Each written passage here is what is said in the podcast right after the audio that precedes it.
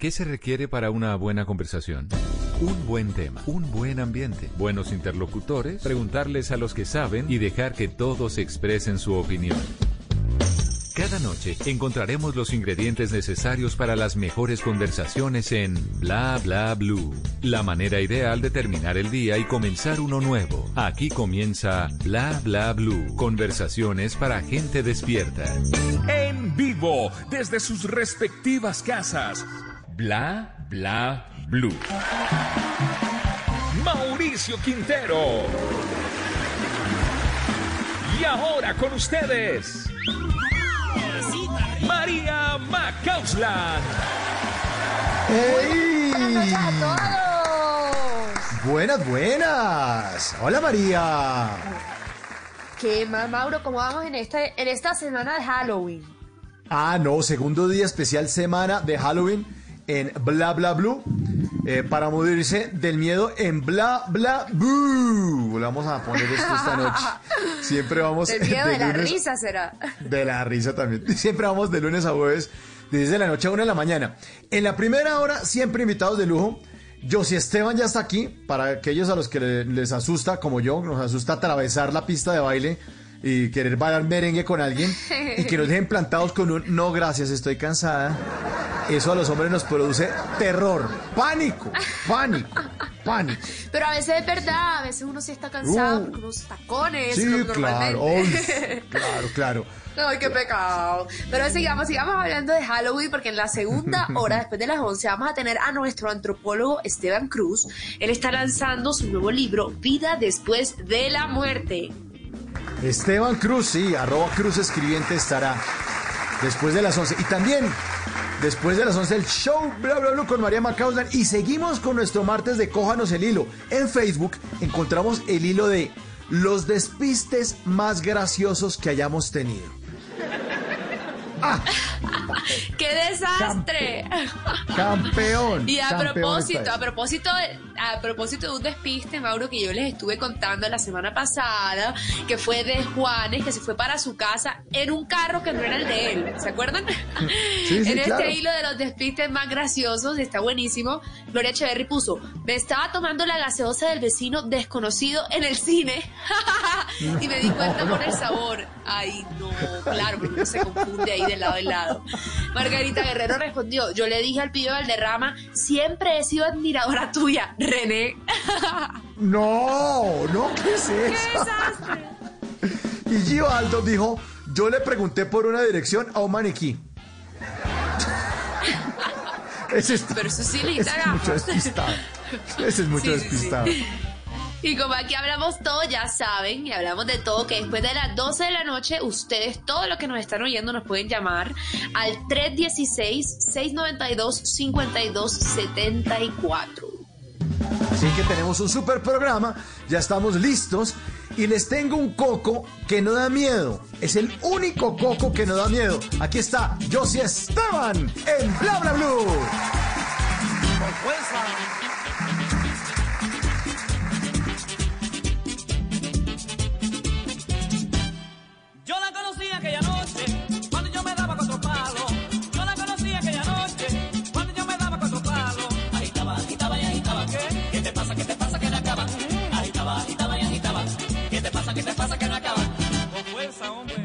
Pero con fuerza llega Josie Esteban a Bla Bla Blue, señor.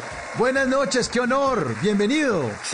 Saludos muchachos, pero mira, eh, yo estoy sorprendido, de verdad que sí. Ustedes hablan tan lindo que yo no encuentro ni cómo hablar, porque yo soy, yo soy un campesino de la montaña, entonces usted hablando tan lindo como que me confundo ahí. Yo quisiera como hablarle lindo a todo Colombia, bla, bla, blue ahí, pero con mucha fuerza. Mira, eh, usted, esos micrófonos, el ingeniero de esa, de esa emisora, mira, está 100% bien. Lo escucho a ustedes excelentísimo ahí, bla, bla, blue. Digo, ¿cómo? Esta gente sí hablan lindo, yo quiero hablar como, como ellos, campo. A veces se me van las S y las G.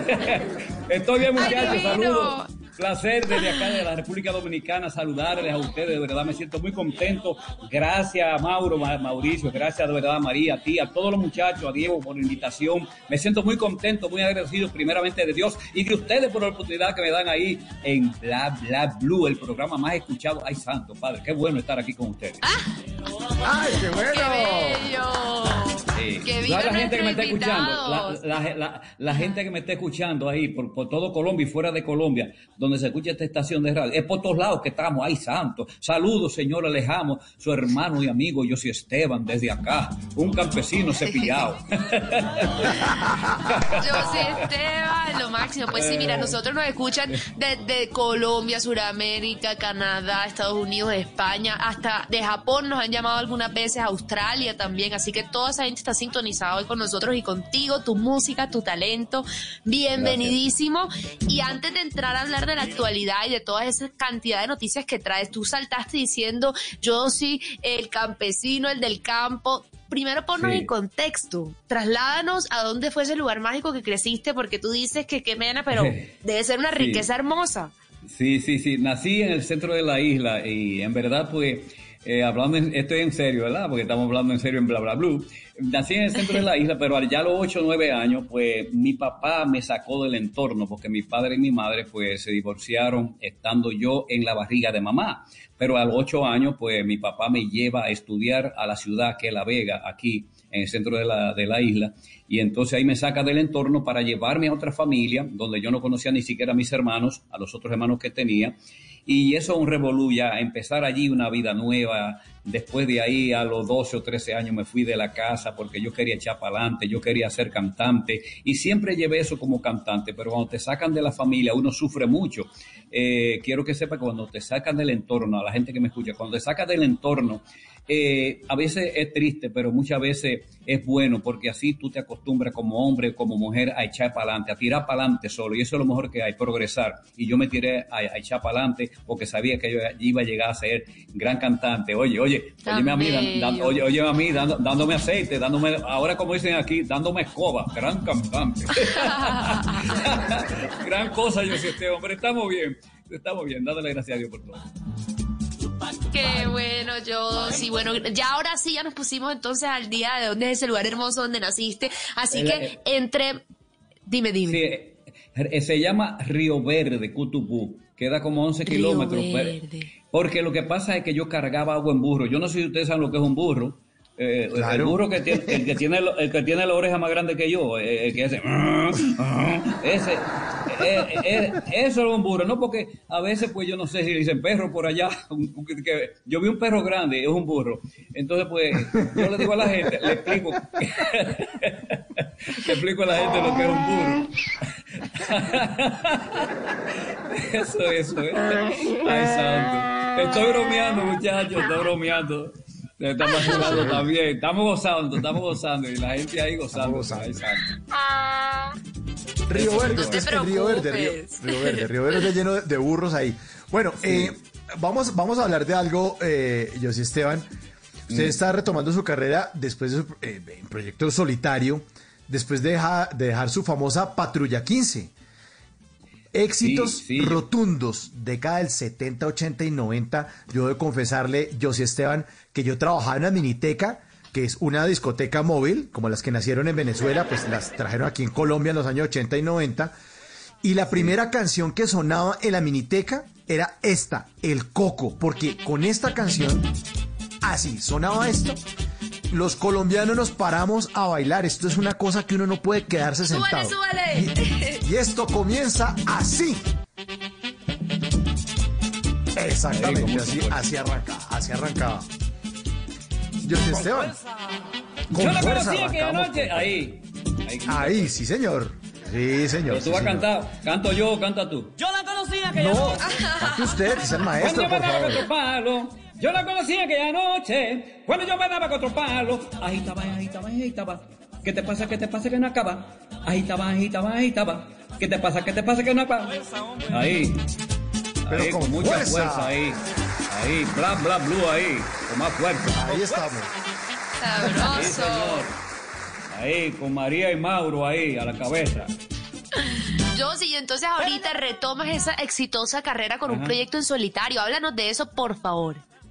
Sí, eh, bueno, yo duré 20 años en la patrulla 15 y eh, bueno, yo estoy aquí como quien dice en, en Santo Domingo, la República Dominicana, donde nací como de pasada, porque mi casa está en Puerto Rico. Entonces yo también soy dueño de radio, tengo tres FM aquí en la República Dominicana, dos en la capital y una en, en el Cibao, en la parte norte. Pero eh, a nivel de, de que estuve con la Patrulla 15 fue en 20 años en esos 20 años grabamos mucho, grabamos muchas, muchos discos porque yo grabé, grabamos siempre dos discos cuando eran de pasta y grabamos en el año dos discos. Después empecé yo a hacer discos hace como 20 años más y no he parado de hacer discos por ahí para abajo grabando y grabando y grabando y el repertorio mío, eh, yo no repito canciones en un show de tres o cuatro horas, porque a menos que no me lo pidan, porque son tantas las canciones en la historia ya de José Esteban con la Patria 15, de José Esteban solo, pues que hago de todo, hago, he hecho demasiadas canciones románticas, hago canciones de broma para que la gente se sonría, o sea que tengo dos géneros en el merengue, que es cantar romántico y cantar también, canto baladas también, pero aparte de eso, los temas que son jocosos, buenas noches. Llegó el tiguerón a bla bla bla. Sí, señor, eso es así. Entonces, noches. eso. Llegó el tiguerón. Óigalo ahí. Eso. Ese. Ah, qué buena. Son martes De las bailables, canciones también. Martes Sí. bailables. Sí. Otra de las canciones que yo hice también fue. Otra de las canciones que yo hice también fue una que se llama Pelú. Si me mira el pecho, Pelú. Si vos caminando, Pelú. Y la gente dice, Pelú, como Pelú. camina, Pelú. Que no me diga. Ay, Mauricio, Pelú. Miren a María, Eso. Pelú. Estamos bien, Oye, estamos yo sí, bien. lo máximo, lo máximo. Pero entonces mira Estamos que tú bien. estás diciendo que esto ha sido, mejor dicho, éxito tras éxito, que cantan hasta tres horas, una dedicación. Pero entonces me llama la atención a ver qué me dices sobre eso, que hace algunos meses dijiste en una entrevista que en tu opinión el merengue no está en decadencia, que lo que pasa es que han sido un poco vagos. Y ahí entonces, ¿qué, lo, qué fue lo que pasó sí. ahí? Sí, sí, sí. Lo que pasa en sí de verdad es que nosotros nos acomodamos mucho. Eh, tú consigues ya lo que, lo el billetito que conseguiste y ya tienes empresa ya tienes lo que querías más o menos y tú te duermes. Y yo creo que ah, para mí el merengue no cayó. ¿Tú sabes por qué el merengue ni ha caído ni ha bajado? ¿Tú sabes por qué? Porque todavía yo si Esteban sigue cantando. Y como yo sigo cantando, pueden caer todo lo que sea por ahí. A mí me llaman y yo canto y yo sigo cantando y dejando que la gente disfrute las canciones mías. O sea, el merengue no ha caído. A mí me encanta eso de, de Colombia, que es el vallenato. Me encantaría también. eh, una vez llamé a este muchacho para hacer un tema con él. eh, ¿Cómo se llama? Bendito Dios. Te lo digo ahorita cuando me acuerdo. Lo que pasa es que la edad no me deja recordarme. Pero en verdad, me encanta el vallenato también, pero el merengue en sí no, no es que está en decadencia. Lo que pasa es que hay muchos ritmos ahora de reggaetones, de música urbana, de todo lo que está pasando hoy día con la juventud. Entonces, nosotros estamos, estamos activos todo el tiempo. Hay mucha gente que está activo. Lo que pasa es que acuérdate que el merengue tocamos como quien dice un sector solamente aquí en la República Dominicana y parte de algunos muchachos que están en Estados Unidos. Bueno, en Colombia hay grupos de merengue también, pero tú sabes que lo, la, la de esto de aquí, de la masa de nosotros, pues de los años que nosotros ve- venimos trabajando el merengue, para nosotros de verdad es que, como yo lo dije, somos vagos, somos vagos, nos acomodamos solamente al billetito que conseguimos, eh, ponemos negocio y como que dejamos de cantar. Yo no, a mí me gusta cantar, yo tengo negocio, soy empresario, pero a mí me encanta que la gente disfrute, que la gente sonría, que la gente se dé un abrazo. Lo, lo que pasa ahora mismo con el COVID, que no podemos dar un abrazo, pero me encanta que la gente sonría y que, y que, y que baile y que baile las canciones y, y- pero el merengue sigue activo. Mientras yo siga mientras sigan Total. muchos por ahí también vamos a estar siempre arriba llevándole música. Yo digo que eh, la música eh, este tú puedes tocar todo lo que sea pero si no hay un merengue como que hace falta como para el cuerpo como un movimiento rápido y eso es lo que yo creo no, no, no debemos dormir habemos, mucho habemos muchos vagos y no podemos dormir. No es como la radio. En las radios también, como yo tengo aquí estaciones de radio, no nos podemos dormir en, lo- en, en- en las radios porque, porque los, los sponsors, lo- lo- lo- la- las cuñas, pues entonces no nos llegan. Tenemos siempre que inventárnosla como ustedes se la inventan en bla bla bla. Tenemos siempre que estar inventando y de eso se trata el merengue también. Nosotros los cantantes poner activos, salir eh, como sea que para que la gente vea que estamos activos. De eso se trata todo esto. Claro, Claro. claro. Yo, yo sí, Esteban, eh, yo sí, Esteban, y es que eh, yo le- le- aquí eh, por bla bla bla ha pasado Boni Cepeda estuvo Sí. Eddie Herrera. Mi hermano, estuvo mi hermano Bonnie. Cepeda. Claro, Sí, claro, claro. Y, y- y yo, yo, yo lo sé, yo soy un amante del merengue. De hecho, le, le- le cuento que estoy haciendo, estoy escribiendo un documental del merengue porque me preocupa que el merengue no sea tan importante como la salsa. Y les pregunté Sí, sí, también sí. a ellos la- misma pregunta que le hago a usted. O sea, ¿por qué el merengue no es tan mundial como la salsa si el merengue tiene 150 años de existencia? La salsa se creó en Nueva York hace 70 años. El merengue es la unión de tres continentes porque está la tambora que es del África, eh, la guira que, eh, que, que, que es la raspa que es americana y el acordeón porque el merengue original se hizo con acordeón que es europeo. Lo mismo pasa con el vallenato. Las raíces de la historia del merengue es una cosa que es fascinante. Y yo quisiera eh, que usted les contara a los oyentes de Bla Bla Blue por qué usted cree que el merengue no tiene ese nivel que tiene la salsa, que es un nivel mundial. Bueno, fíjate, yo no sé por qué motivo, pero se- cuando se trata, por ejemplo, de mí, de mi carrera, yo he andado por muchos sitios también, Aruba, Curazao, Bonaire, Venezuela, Colombia, Panamá, Salvador, Nicaragua, Honduras, México, todo Estados Unidos, de cabo a rabo, Italia, Suiza, Alemania, Francia, Tenerife, África, Holanda, Bruselas. Yo he andado por todos lados llevando merengue. Yo, yo si Esteban ha andado solo por 20 años, solo fuera de la patrulla 15, y la gente conmigo, pues, es loco. La gente son loca conmigo porque yo soy un loco. Entonces, eh, yo sigo llevando merengue. Ahora, la, la salsa, la salsa, porque hay salsa buena. Hay mucha salsa Claro, es buena, muy de verdad. Yo, hay Pero el buena merengue muy bueno. mucha gente. No, pero Sí, no, que no, hay merengue to- muy, muy, muy buen, muy bien hecho. Muy, Sí, muy sí, sí, no, no, me- mira, la, la música es tan bonita para los corazones, para, para el amor que nosotros sentimos, la música, que todos los, los reggaetoneros, los urbanos, el merengue, la salsa, cumbia, guaguancó, todo lo que sea es música, llena el alma, llena los corazones, pero la gente cuando escucha una salsa también le gusta un merengue, cuando le, le gusta un merengue también le gusta un reggaetón, o sea que la gente necesita la música para vivir en el planeta, y entonces nosotros qué Total. hacemos, lo que componemos, lo que componemos la música, tratar de llevarle el género que representamos. Yo si Esteban representa el reino, eh, el género merengue y muchos más de, de nuestros, nuestros hermanos amigos como Wilfrido, Boni, mi hermano Boni, Quinito, eh, Peñasuazo, este, Di Herrera, o sea, todos mis hermanos representan el merengue y nosotros aquí nos amamos unos con otros y siempre hablamos cómo te fue por el viaje, cómo que esto, con quién tú fuiste, con quién es el otro. Siempre conversamos, sí, siempre conversamos, porque la música es el alma que une los pueblos, es el alma que, que, que une los corazones y los abrazos, y de eso se trata de nosotros de parte del merengue. Y yo sé que la salsa y todos lo que, los otros ritmos que, que mencioné también. Qué maravilla. Qué bueno. Qué bueno. Que viva el merengue. Gloria a Dios. que viva el merengue, Josie, y aparte me encanta el fuego con el que habla sobre, sobre el género, sobre la familia, que al final son todos esos músicos compadres que los han acompañado a lo largo del camino, y de esa disciplina que hablas a, a título personal, ya que tú eres una persona dedicada y todo, ¿tendrá eso algo que ver? Que tú te criaste sembrando maíz, yuca, batata, que tu mamá te mandaba al río a cargar agua en un burro. Eso, el que no se ha disciplinado después de eso y así constante y háblanos de esa belleza. de- Oye, María, Mauricio, usted está demasiado, eh, ¿verdad?, informado de mi vida. Eso es bueno, eso es bueno. En, ver- en- en- en verdad, sí, pues me crié sembrando batata, sembrando yuca, maíz. Entonces, aparte de eso, cuando mi papá me llevó a la ciudad, a La Vega, allí empecé a vender helado. Eh, Me levantaba a las 4 de la mañana a vender 300 periódicos, de ahí cogía a las 6 de la mañana a vender leche, llegaba a las 8 de la mañana para limpiar zapatos, no, para vender helado, a las 2 de la tarde para limpiar zapatos y después me iba a las 8 de la noche, entraba a la escuela, que era una escuela pública, porque no podía pagar nada, hasta las 10 de la noche estudiando y todos los días era así.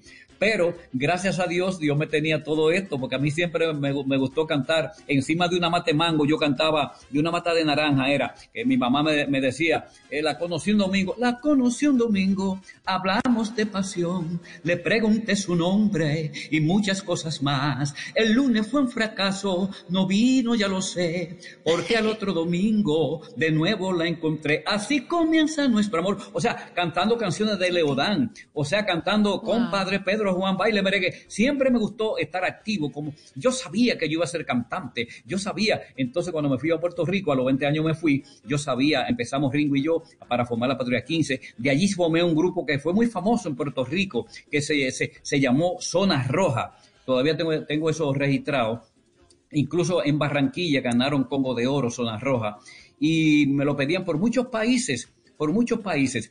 Eh, luego se formó otro grupo que se llamaba Las Nenas de Ringo y Yossi, donde participó, donde buscamos a Olga Tallón también, o sea, nosotros produciendo discos de, muchos, de muchas personas. o sea que, ¿qué tal que hemos hecho... Hemos hecho, hemos hecho muchas cosas. Este campesino cepillado, que era limpiabota, lechero, heladero, dulcero, a todos los que me escuchan, no pierda la esperanza porque Dios tiene el, el- el- lugar perfecto para usted para posicionarte el día cuando Dios quiera. Por eso es que yo siempre hablo de Dios. ¿Por qué? Porque solo Dios hace al hombre feliz. De eso se trata todo esto. Y mi carrera, gracias a ustedes, que me dan la oportunidad siempre en la radio de que mis canciones suenen. De verdad, muchas gracias a los directores de programación, locutores, ustedes mismos en ese programa que siempre están apoyando a Soy Esteban. Muchas gracias. Bla, bla, bla, blue, bla, bla, blue. Ya tú sabes.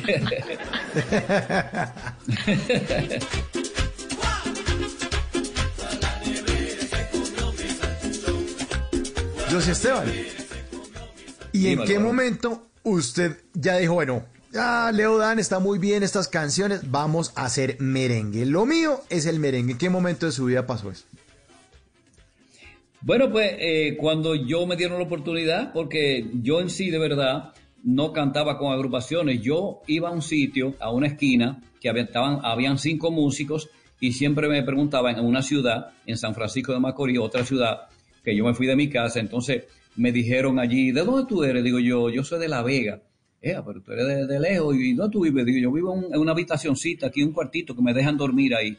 Y entonces en esa habitacioncita yo dormía en el piso por un mes porque había un amigo mío que me dejaba dormir, pero no había cama.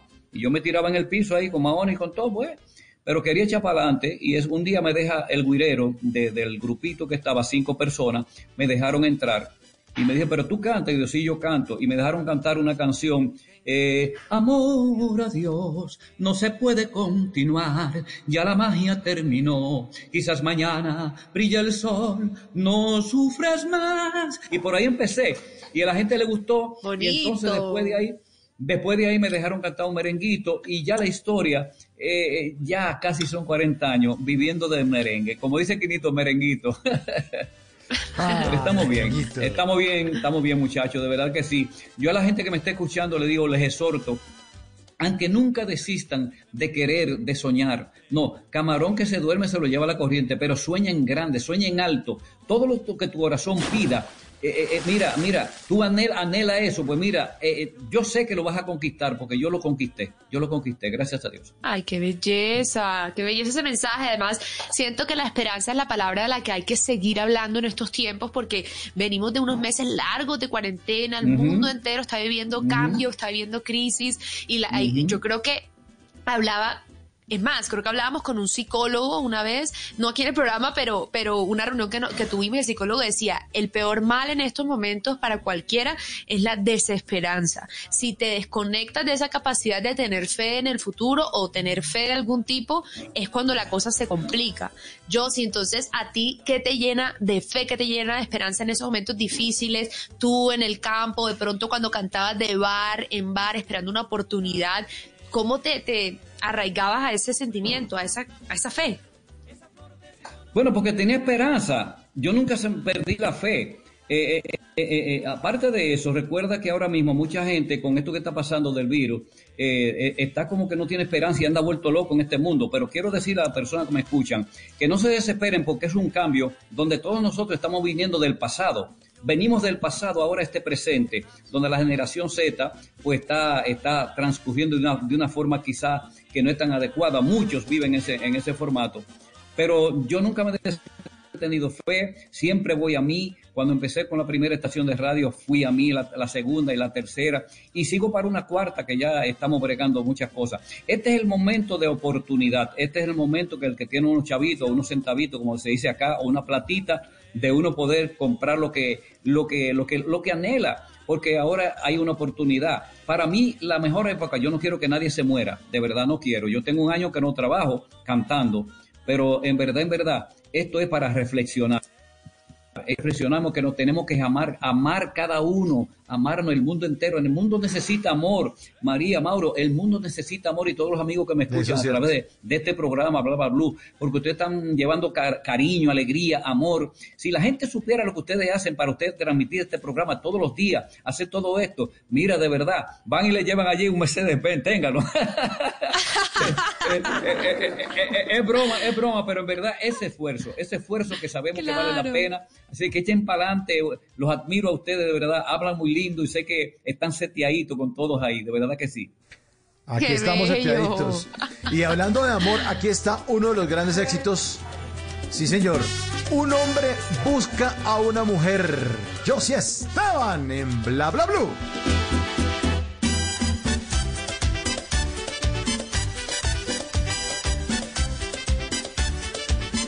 Que tenga un toque especial,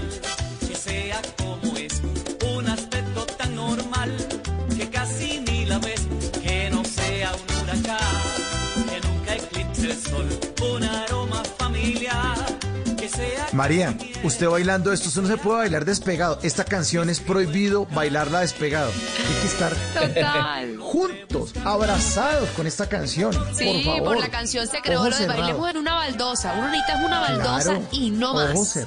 pero no más, ojo cerrado. Con José Esteban. Si tú la ves, más que amigo como hermano. Así que o- ojos cerrados y boca abierta.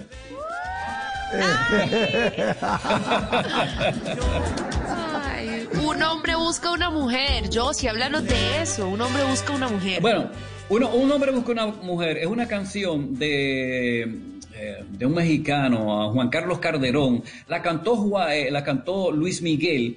Una vez iba para un concierto en Puerto Rico. Entonces, eh, yo escuché esa canción y el arreglista, eh, eh, uno de los muchachos que toca con nosotros, Edgar Cedeño, saxofonista, me hizo el arreglo, me llevó el tema. Y yo dije, wow. Y cuando lo escuché, digo, vamos a meternos a, grabarlo. Lo grabé y sucede que esa canción eh, acá en República Dominicana y Puerto Rico, por lo menos, la pegué, mira, y yo voy a todos los países del mundo. Y si yo no canto esa canción, y se llama, otra que se llama Acaríciame, tan suave como el aire, man. O sea, yo canto canciones, una noche de copas, una noche loca. O sea, son canciones que la gente me la pide. Que la gente, si yo no canto esa canción, me dice, no, no, tal, tal tema, tal tema. Canciones que la gente, pues son canciones de amor, son una canción muy preciosa. ¿Y usted, a usted cómo le va en el amor, José Esteban? ¿Casado hace cuánto tiempo? Buscó a Yo su mujer y la encontró hace cuánto. No, sí, pero ya hace poco que yo me casé, nada más en a 32 años para 33, poquito. No, pero me siento muy feliz dándole gracias a Dios, ¿verdad? Tenemos un nene aquí precioso que se graduó de- en Estados Unidos, de, ah, él es cineasta, Steven se llama, y vivimos bien, gracias a Dios. Y yo le digo, vaya, vaya para la emisora para que aprenda todas sus cosas, que esa emisora de usted y... Y nada, pues vivimos bien, gracias al Señor. Mi esposa es la que manda allí, yo no mando nada, yo soy un niño, me atienden ahí, yo solamente voy y me tomo un té y por ahí salgo para acá nuevamente para mi casa. Gracias a Dios, estoy muy bien muchachos, pero déjenme decirle que yo soy un fajador igual que ustedes y tuve que fajarme mucho porque el sufrimiento es parte de la vida para el progreso de un ser humano. Si no sufre, nunca va va a haber la grandeza tuya como hombre o como mujer. El hombre y la mujer tienen que tirarse a buscarse la vida para poder disfrutar no solamente del éxito, sino de la cima.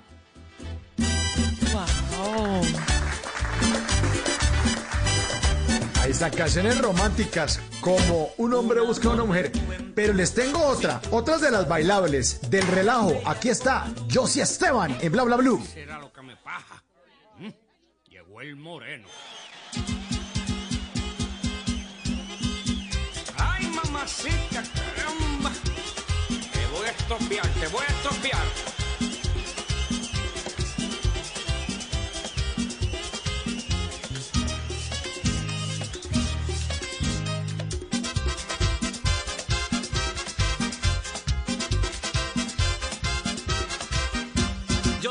Un amigo mío que se casó con una rubia, una muchacha muy linda, muy rica y de buena familia.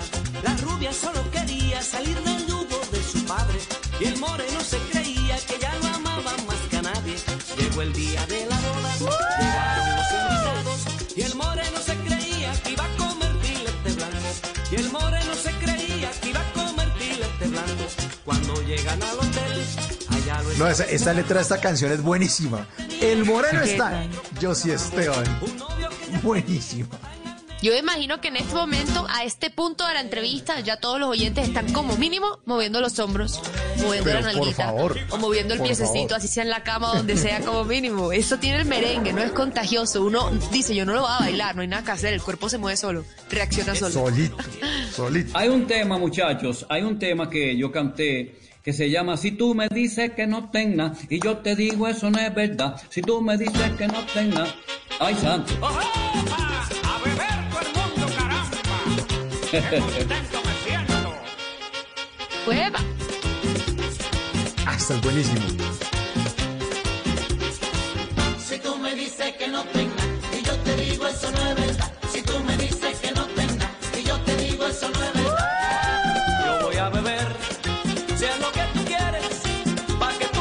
Si tú me dices, si tú me dices de sí Esteban esta noche en Bla Bla Blue. Qué buena música. Y también esa, esa, esa pregunta se se- también se la dice sí Esteban a Bonnie Cepeda, a Eddie Herrera, a Quinito Méndez y ahora sale usted. ¿Qué es lo que tiene el merengue dominicano que, que como María y como ningún oyente puede uno quedar quieto? Uno oye el tatatán, tatá, tatatá, tatatatatán, tatá, tatatá, y uno no puede quedarse quieto. ¿Qué es lo que tiene el merengue? Yo, yo creo que eh, todo es un conjunto, eh, eh, con la tambora, la guira, el piano, todo lo que suena ahí. Aparte de que nosotros también como cantantes tratamos de ser acto- actores. Yo trato de ser actor en cada canción. De, de yo, depende de la letra, cómo bromear, cómo cantarte una canción romántica. Todo es un conjunto para que pueda escucharse bien. Y lo hacemos así, lo hacemos. Lo, hace- lo importante es que ustedes eh, eh, eh, eh, psicológicamente sientan el amor, espiritualmente sientan el amor que nosotros hacemos eso para que sonrían, para que bailen. Eso es lo que tiene eso. Tiene gusto, tiene azúcar, tiene eh, es bonito, es bonito, es bonito. Lo que hacemos es, es lindo. Cuando llego a casa, siempre Totalmente. Pues para ganarse uh, ese montón de premios, el Congo de Oro, el Carnaval de Barranquilla, Orquesta del Año en Nueva York, Orquesta Internacional en Costa Rica, un montón de reconocimientos. Yo sí.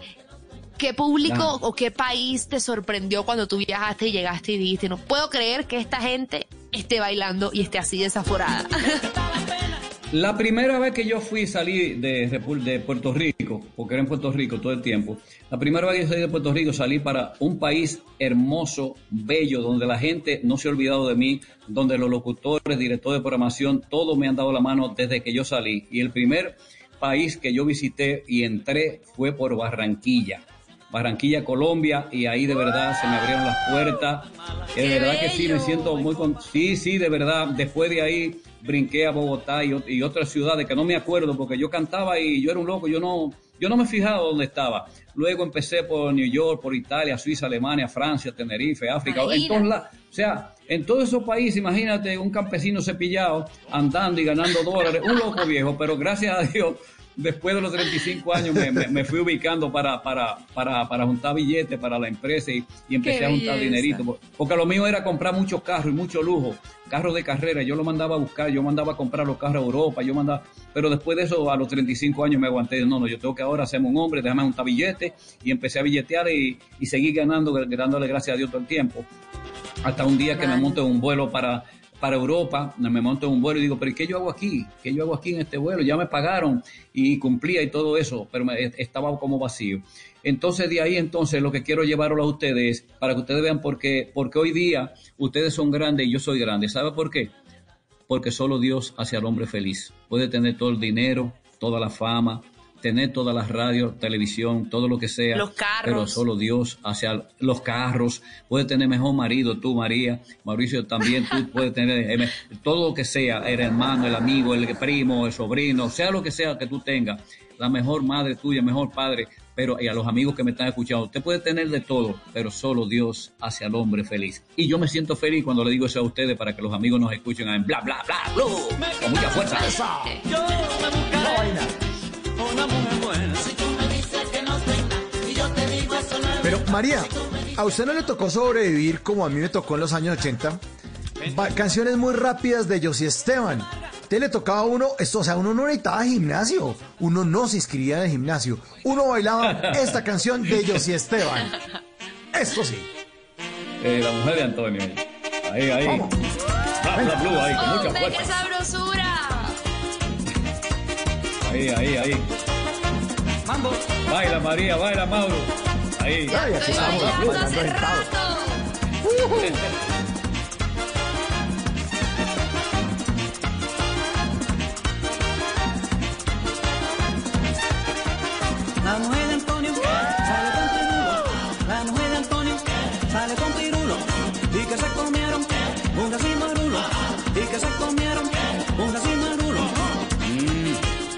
dudoso.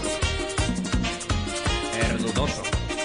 Ah, está dudoso. María, y es que le tocaba a uno responder, uno iba bailando y ¿qué? Ajá, o sea, yo terminaba Ya uno pero Claro, tonificado. tonificado Marte, después de una fiesta. Mauro, y nuestros oyentes también, nuestros oyentes también están bailando, están aquí conectados. Sí, María ¿Ah, sí? y Mauro, déjame decir una cosa a ustedes. El que baila música mía de José Esteban, el que baila esa música le salen, le salen músculos. sí, Total, con, es porque es con fuerza. con Músculo en la fuerza. pantorrilla también. Aquí le dicen batata. ¿Oíste, María? Le dicen la batata. batata. Yo tengo un tema que se llama la batata, pero se llama la negra. Esa negra caramba no quiere bailar, no quiere bailar. Y si baila conmigo la Habana, se llama la negra, pero eh, le pusimos la batata, se llama. Ah, mira tú, aprendí eso, no tenía ni idea, la batata. Sí, aquí le dicen, aquí le dicen la batata. No la batuta, sino la batata. A, la- a la- a las La piernas, a, batata. la- a la- a las piernas que son así como de, de mujeres que le dan a, a la- a las pesas. Cuando se bajan así que se aplastan. con, con- con mucho peso. Y le crecen las piernas, les crecen. Ay, santo. Ay, ay, ay. Ese tema lo, eh, lo tocó conmigo una vez en Barranquilla, eh, eh, el Pollo Irra. El Pollo Irra, cuando estaba Rafael Orozco, mi hermano Rafael Orozco, que Dios lo tenga en la gloria. Cuando ellos íbamos mucho allí, eh, y él lo tocó con nosotros una vez que habían como 10 mil personas en, en- en un hotel allí, a, ¿cómo se llama ese hotel? El Prado, ¿eh? Algo así, en Claro, Barranquilla. Del Prado, sí, hotel del Prado. Sí, eh, eso, eso antes, mira, de verdad que sí, eh, sí, sí, era bien chévere eso ahí. Oye, yo, si nuestros oyentes están conectadísimos, te mandan saludos, vamos a leerlos porque ellos se ponen contentos cuando uno manda el mensaje al, al entrevistado. Y Dale, más dale, cuando dale. es tan querido como tú. Entonces dicen por acá, eh, Javier Palencia escribe en Twitter, el mejor merenguero de todos los tiempos.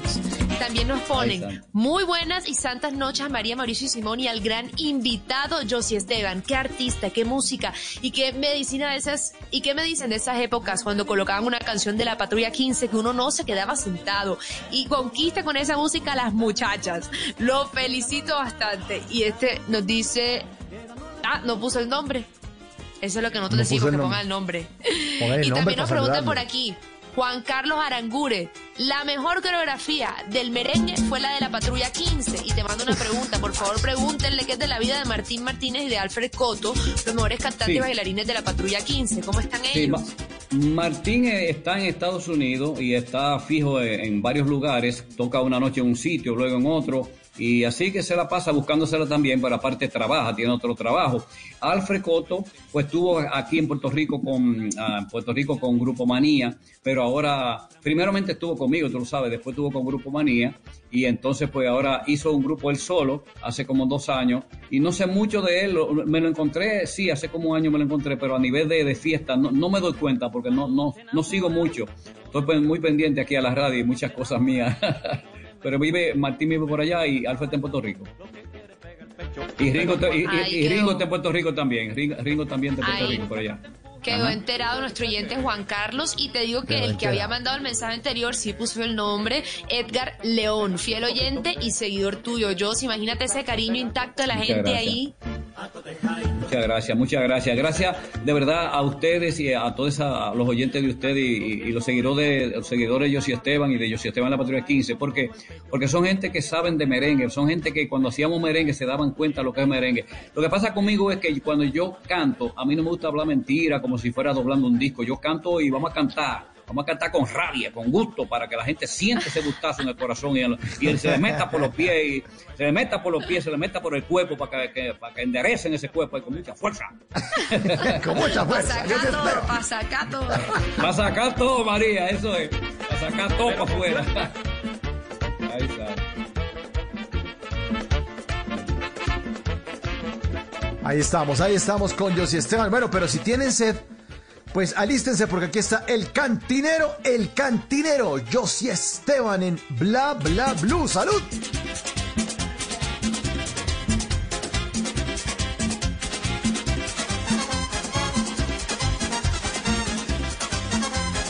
Cuéntense, si la encuentran por ahí, díganle que estoy muy bien. Si la encuentran por ahí, díganle que estoy muy bien. Se burló de mi cariño, se burló de mi querer, se burló de mi cariño, se burló de mi querer. Cuando más yo la quería, por otro me abandonó. Cuando más yo la quería, por otro me abandonó. Me dejo solito y triste, ahora que me hago. Josy Esteban, en la segunda hora de Bla Bla Blue tenemos un gran invitado. Nuestro querido antropólogo eh, Esteban Cruz lanza un libro que se llama Vida después de la muerte. Y le estamos preguntando a nuestros oyentes a través de nuestra cuenta de Twitter: es, ¿creen ustedes en la vida después de la muerte, sí o no? ¿Usted, Josy Esteban, cree en la vida después de la muerte? Que si creo en la vida después de la muerte, bueno, yo creo que sí, cuando el Señor me lleve. Cuando el Señor me lleve y cuando te lleve a ti, a todos nosotros, sí, vamos a estar, mejor vamos a estar, porque ya en espíritu no es en carne. Porque la carne desea muchas cosas y cuando ya tenemos todo, tú quieres, quieres un Mercedes hoy día y lo tiene, y después que lo tiene quiere otra cosa, quiere una casa, y después que tiene la casa quiere otra cosa, y quiere otra cosa, y siempre queremos, pero un día cuando partimos de aquí yo creo que vivimos mejor y es en el espíritu, yo creo, yo creo en eso. Va a llegar usted al cielo a armar una rumba, pero tenaz. O sea, ya con todos los Sí, ángeles. después, que tú Déjalo tienes en tu la corazón, lista. la, la actitud de nosotros, la, la actitud del ser humano es la que nos mata. Si actuamos bien y hacemos la cosa correcta, yo creo que Dios nos perdona a todos y pedimos perdón. Dios es bueno, varón, y yo creo, yo creo en eso, que hay una vida mejor. Eso es así. Lo que pasa es que te- esto, lo que pasa, muchachos, que aquí abajo es una pruebita, es una pruebita para ver si pasamos de curso. Pasamos de nivel. Exactamente. Pues el merengue, el merengue nos ayuda a que esta prueba sea más llevadera, que sea sabrosa, a uno sacar las penas y dejarlas todas en la baldosa, en la pista con sonrisa. Yo creo que esa al final es también un poco la misión de la música bailable y nosotros como caribeños lo sentimos más que nadie, así que yo sí gracias siempre por volver aquí, por no desamparar a tus seguidores, por seguir como decías tú alegrando los corazones con música, ritmo de tambora, de, todos esos instrumentos tan, tan maravillosos. Y bueno, dicen por ahí que no te dejaban entrar a los bares porque que no te vestías muy bien, pero sí que te entraste en los corazones de todos tus seguidores. Eso es así, no me dejaban entrar porque no tenía ni, no tenía ni trapo para la trapito aquí, una camisetita, entonces no me dejaban entrar, pero yo me colaba así entre la gente y podía hacerlo. Hemos hecho grandes cosas en la música, gracias a Dios y gracias a ustedes que me dan la oportunidad, a ustedes María, de verdad, eh, Mauricio, muchísimas gracias a ti, gracias por invitarme también a, Diego, a todos los muchachos que laboran ahí en la estación de radio, así que Radio Blue y todo, todas la- las emisoras del país entero. Muchísimas gracias a todos ustedes. Las redes sociales mías son Josi Esteban TV. El que, el que me quiera ver a mí, ponga Josi Esteban TV, ahí van a encontrar, encontrar todos los videos musicales de Josi Esteban, todo lo nuevo que yo estoy sacando. Ahora un tema Navidad que se llama Navidad Noche, no, Noche Buena. Así que ese mismo, ¿eh? Ay, santo, ustedes están al día. No, no, a usted no se le pasa nada. Por eso ustedes son bla, bla, bla, bla, bla. Santo. Pues qué noche tan buena, qué noche tan buena la que pasamos aquí al lado de José Esteban. José Esteban, muchas gracias por hacer parte de estas conversaciones para gente despierta en Bla Bla Blue aquí en Colombia. Un abrazo. eh, nuestro país es su casa, Blue Radio también y Bla Bla Blue es el sitio que más lo quiere usted aquí en Colombia. Se lo puedo asegurar, José Esteban. Bla Bla. No, muchísimas- Siempre. muchísimas abrazo, gracias, muy lindo, varón. Un abrazo muy grande. Gracias de verdad, Mauricio. Gracias a ustedes, María. Gracias, quiero mucho. Gracias de todo corazón, muy agradecido. Y a la gente que sigue ahí con Josie Esteban y bla, bla, blue, pero con fuerza.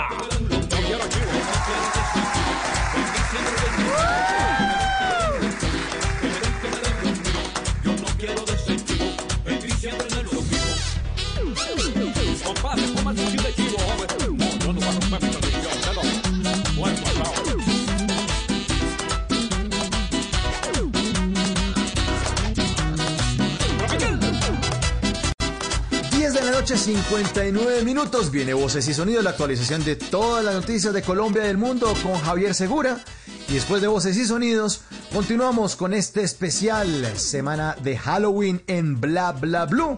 Tendremos a arroba Cruz Escribiente, sí señor, Esteban Cruz, que lanza su nuevo libro Vida después de la muerte, con testimonios de personas famosas que fueron al túnel y volvieron. Juan Manuel Correal Papuchis. La gorda Fabiola está ahí en ese, en ese libro y él nos va a hablar de eso. Lo va a lanzar aquí esta noche en Bla Bla Blue. Ya regresamos, 11 en punto, ya volvemos.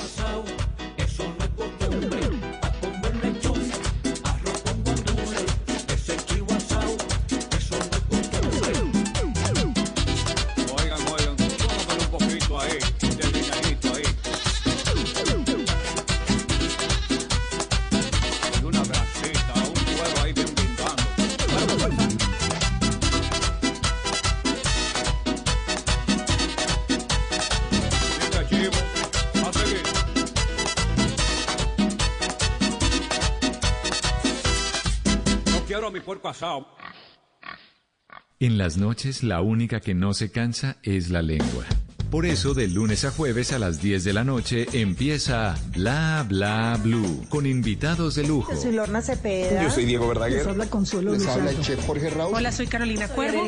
la reina de la música popular. Yo soy Adriana Lucía. Yo soy Tato de Evia. Blue, vamos a estar entonces el pote y el Con buena música, con historias que merecen ser contadas, con expertos en esos temas que desde nuestra casa tanto nos inquietan y con las llamadas de los oyentes que quieran hacer parte de este espacio de conversaciones para gente despierta. Bla Bla Blue, de 10 de la noche a 1 de la mañana. Bla Bla Blue, con María Macausla, Simón Hernández y Mauricio Quintero. Bla Bla Blue, porque ahora te escuchamos en la radio. Dos, tres, por ti. El cáncer de seno es un tema que no debemos esconder. 1. Mueve los dedos de arriba hacia abajo. 2. En círculos. 3. De afuera hacia adentro. Y listo. Hazte el autoexamen en casa. Cuídate. Es por ti. Blue Radio. Voces y sonidos de Colombia y el mundo en Blue Radio y bluradio.com, porque la verdad es de todos. Ya son las 11 de la noche y dos minutos. Soy Javier Segura y esta es una actualización de las noticias más importantes de Colombia y el mundo en Blue Radio. Mucha atención que Miel Camilo Parra, señalado de atacar a su expareja con un hacha, no aceptó cargos. La información la tiene Silvia Charri. A pesar de los argumentos de la Fiscalía, Miguel Camilo Parra no aceptó los cargos ah, por el delito de feminicidio agravado en modalidad de tentativa que le fue imputado por el ente acusador porque el pasado 16 de octubre, después eh, de una discusión, agredió a su excompañera sentimental con un hacha en varias partes eh, del cuerpo. Incluso asegura el ente acusador en presencia del el hijo de esta mujer que era un menor de 12 años eh, de edad. Al no aceptar los cargos quiere decir que este proceso irá a juicio. Incluso dice la Fiscalía que tiene pruebas de que estos comportamientos agresivos en contra de su mujer eh, venían eh, de tiempo atrás y que lo probará ante un juez de conocimiento. Y cuando ya son las 11 de la noche y tres minutos, la Sala Plena del Consejo de Estado eligió como magistrada de la sección cuarta a la doctora Miriam Gutiérrez. Será el reemplazo de Jorge Octavio Ramírez Ramírez. La información la tiene Michelle Quiñones. Miriam Gutiérrez es abogada de la Universidad Nacional de Colombia, especialista en Derecho Administrativo y tiene estudios en Derecho Público e Instituciones Jurídico-Políticas. Fue jefe de fiscalización de la Administración de Grandes Contribuyentes de la DIAN y es gerente y socia de KPMG, una red global de firmas que presta servicios de auditoría, impuestos y consultoría. Acaba de ser elegida por la Sala Plena del Consejo de Estado como magistrada de la sección cuarta y será el reemplazo de Jorge Octavio Ramírez. 11 de la noche y cuatro minutos. En Antioquia, la Contraloría hizo 824 hallazgos eh, por un presunto detrimento patrimonial que asciende a 4.107 millones de pesos por presuntas irregularidades en contratos firmados durante la pandemia. Camila Carvajal. Tras revisar 29.451 contratos por más de 1.6 billones de pesos, plata pública, la Contraloría de Antioquia hizo 335 auditorías y encontró 824 hallazgos por un presunto detrimento de 4.607 millones de pesos. Pues bien, la Contralora Elsa Yasmín González explicó dónde están esas irregularidades. Estos hallazgos se distribuyen eh, de la siguiente manera. En el Bajo Cauca, 116. Magdalena Medio, 84. Nordeste, 14. En la subregión norte, 10. En el occidente, 7. En el oriente, 28. Suroeste, 32. Urabá, 7. Y en el Valle de la Urrá, 526 hallazgos. Los casos van a ser estudiados y trasladados a la Procuraduría o a la Fiscalía según cada irregularidad. 11 de la noche y 5 minutos fue capturado el hombre señalado de abusar sexualmente de un habitante de la calle con problemas de salud mental en Ciénaga, Magdalena. El abuso quedó registrado en cámaras de seguridad en un local comercial. Odín Vitola. El capturado responde al nombre de Alfonso José Serpa Jubinau, de 27 años de edad, quien deberá responder ante las autoridades judiciales por el abuso sexual de que fue víctima un habitante de la calle con serios problemas mentales. Sobre la captura habla el comandante de la Policía Metropolitana de Santa Marta, el coronel Oscar Solarte. Se, logra la captura de este sujeto en una operación coordinada con la Fiscalía General de la Nación. Se logra obtener la orden de captura por acceso carnal violento agravado en tentativa agravada. Esta orden de captura la emite la Fiscalía 17 Seccional de Ciénaga. El abuso en mención se registró el pasado fin de semana y tras quedar grabado en cámaras de seguridad, se ha tornado viral en esta zona del país.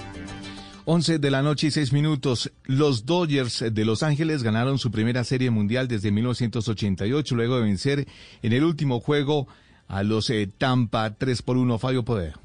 Hola, buenas noches. 32 largos años pasaron para que los Dodgers de Los Ángeles se coronaran nuevamente campeones de la Serie Mundial de Béisbol. En un juego cerrado vencieron tres carreras por una a los Rays de Tampa con una gran actuación de Mookie Betts que conectó en cuatro turnos dos imparables, un doble y un jonrón con dos anotadas y una impulsada. El mexicano Julio Urias lanzó magistralmente dos innings y un tercio para apuntarse el juego salvado y otro mexicano, Víctor González, fue el pitcher ganador. El béisbol de las grandes ligas con Fabio Poveda Ruiz para Blue Radio. Noticias contra reloj en Blue Radio. Y cuando ya son las 11 de la noche y 7 minutos, la noticia en desarrollo, un colaborador del jefe parlamentario de Venezuela, Juan Guaidó, que también es el presidente interino de ese país, fue detenido por agentes de seguridad, un caso que el opositor y sus aliados habían calificado como una desaparición forzosa, informó este martes el gobierno de Nicolás Maduro. La cifra en la plenaria de la Cámara de Representantes fue aprobada por mayoría del proyecto de ley que buscaba parte que fuera parte del gobierno ampliar el cupo de endeudamiento de la nación a 50 billones de pesos. La ampliación de esas y otras noticias en blurradio.com y en Twitter en arroba blurradioco. Sigan disfrutando de Bla Bla Blue, conversaciones para gente despierta. El mundo nos está dando una oportunidad para transformarnos, evolucionar la forma de trabajar, de compartir y hasta de celebrar. Con valentía enfrentaremos la realidad de una forma diferente, porque transformarse es la nueva alternativa. Blue Radio. Estás escuchando Blue Radio. Es un buen momento para dejar volar tu imaginación con un buen libro o con esa película que tanto querías ver. Es tiempo de cuidarnos y querernos. Banco Popular. Hoy se puede. Siempre se puede. Para ti, que eres parte de la generación que lo merece todo, que nos viste crecer y nos llenaste de inspiración, tenemos la oferta Diamante del Banco Popular para pensionados, que te acompaña y te permite alcanzar todos tus propósitos. Visita nuestras oficinas y solicita tu cuenta Diamante, CDT, Presta Ya, tarjeta de crédito Diamante, Casa Ya y disfruta de todos los beneficios que tenemos para ti. Banco Popular. Hoy se puede, siempre se puede. Somos Grupo Aval. Vigilado Superintendencia Financiera de Colombia. Dígale no a las noticias falsas. Evite los medios anónimos e irresponsables. En tiempos de emergencias y de incertidumbre, es fundamental la información verificada y confiable. Los medios de comunicación formalmente establecidos, por su profesionalismo y responsabilidad, son el antídoto más eficaz contra las noticias falsas y la desinformación. Infórmese por la radio y la televisión a toda hora con los rostros y las voces que usted conoce y confía. Fue un mensaje de la Asociación Internacional de Radiodifusión, AIR. Si es humor, ¿Dónde está Aquí. No enturbies el manantial de la risa con el petróleo derramado de tu amargura, Jorito. ¿Cómo? Ay, no, qué cosa. Mira que hoy, hoy, hoy, hoy vengo más confundido que el Siri de Navarro Wolf. A ver, Si es opinión, ¿cómo sintió y cómo vio a Leopoldo López desde España, a don Pedro Vieros? Muy bien porque él, digamos, es una voz muy importante de la oposición, pero siempre existe, digamos, alrededor de la oposición venezolana una sensación de división interna. No se siente y no se percibe que haya unificación en el mensaje para lograr sacar a Nicolás Maduro del poder en Venezuela. Voz Populi. Tenemos al amante pescador. ¿Cómo? ese hombre se pega de cualquier bagre. De lunes a viernes desde las 4 de la tarde. Si es opinión y humor, está en Blue Radio, la nueva alternativa. En las noches, la única que no se cansa es la lengua. Por eso, de lunes a jueves a las 10 de la noche empieza Bla Bla Blue, con invitados de lujo. Le saluda la chilindrina. Soy Bonnie Cepeda. habla Michelle Brown. Yo soy Liz Pereira. Checo Acosta, el príncipe del carnaval. Soy Claudia Bamón. Los saludo Alfredo de la Fe. Yo soy María. Con buena música, con historias que merecen ser contadas, con expertos en esos temas que desde nuestra casa tanto nos inquietan y con las llamadas de los oyentes que quieran hacer parte de este espacio de conversaciones para gente despierta. Bla bla blue, de 10 de la noche a 1 de la mañana. Bla bla blue, con María Macausla, Simón Hernández y Mauricio Quintero. Bla bla blue, porque ahora te escuchamos en la radio.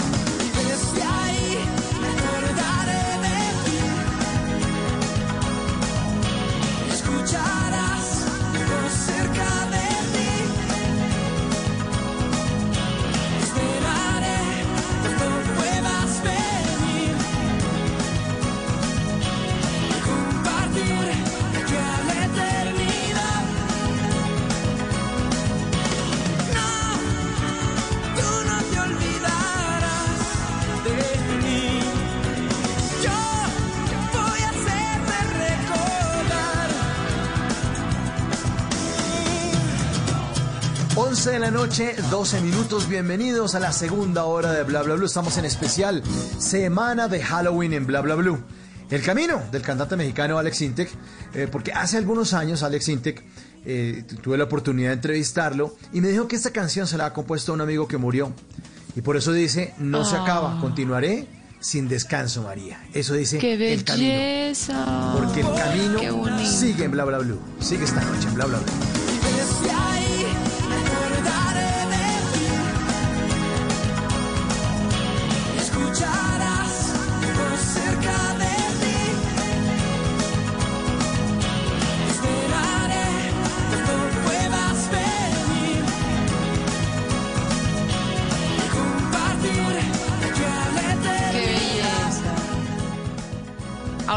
Escuchando la letra, uno de verdad se le pone la piel de gallina pensando que es dedicado a su amigo Alex Sintek, gran cantante. Y sí, es que hay veces que las personas necesitamos creer en que el camino continúa, eh, aferrarse a ciertas cosas para continuar y seguramente eh, eso van a decir algunos de nuestros oyentes esta noche, después de que hablemos con nuestro invitado, porque vamos a hablar de su libro Vida después de la muerte, una serie de relatos, ojo ahí, no, no pretende que sea una verdad absoluta, no es una serie de relatos muy bien relatados, muy detallados de personas que han estado al otro lado de ese lugar misterioso, que todos aún no terminamos de comprender. Así que eh, estamos listos, Mauro, para presentar a nuestro invitado. Sí. Nuestro invitado esta noche es el autor de libros como Monstruos en Colombia sí existen, Vampiros, Caníbales y Payasos Asesinos. Otro libro que se llama Trece Relatos Infernales. Y otro muy bueno también que se llama Los Expedientes X Colombia. Antropólogo, investigador, escritor, periodista de misterio, amigo de este programa. Nació en este programa aquí, Bla Bla Blue, que a propósito en 15 días vamos a cumplir dos años. Es el gran Esteban Cruz. Bienvenido, Esteban, buenas noches. Buenas noches, gracias por esa, esa invitación que me hacen hoy, por esa introducción, señor director.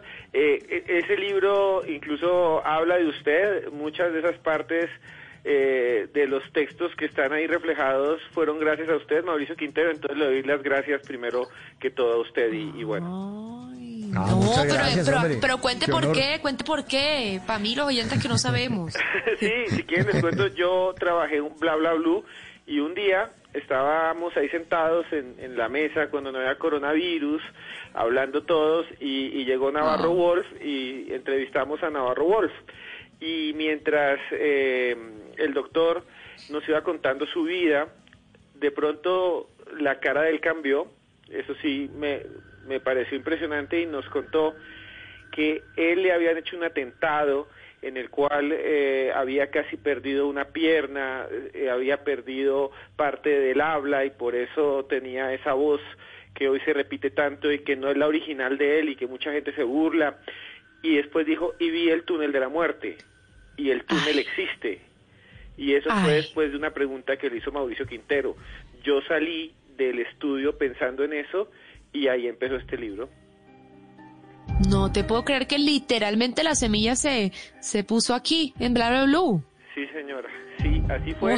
Me quedé pensando y, y entrevisté mucha gente más, muy reconocida, expresidentes de Colombia, eh, investigadores por todo el mundo, y al final, pues el resultado son esos testimonios de gente que ha hecho que ha ido al infierno, al cielo, de gente que dice que no hay nada, y, y bueno, eso es el libro que ahora en pocos días va a salir. Maravilloso. Esteban, y antes de entrar ya en materia, porque mejor dicho estoy intrigadísima, Mauro, pusimos una encuesta y yo antes de empezar a hablar sí quisiera saber los oyentes dónde están parados. Sí, pusimos una encuesta en nuestra cuenta de Blue Radio. Le estamos preguntando a nuestros oyentes si creen en la vida después de la muerte. ¿Cree usted en la vida después de la muerte? Sí, 65%. Ay, no, tú. 35%. Van 1083 votos. Muchos oyentes pegados a Bla en Imagínate. este momento. Sí. Buenísimo. Esteban, ahí vas a tener un poco de gente que va a salir a comprar tu libro. Pero bueno, ahora sí, ahora sí empecemos hablando sobre esos relatos que componen eh, vida después de la muerte que nos vamos a encontrar. Sí, Alguno eh, que te, que te, que que te tiene- llame.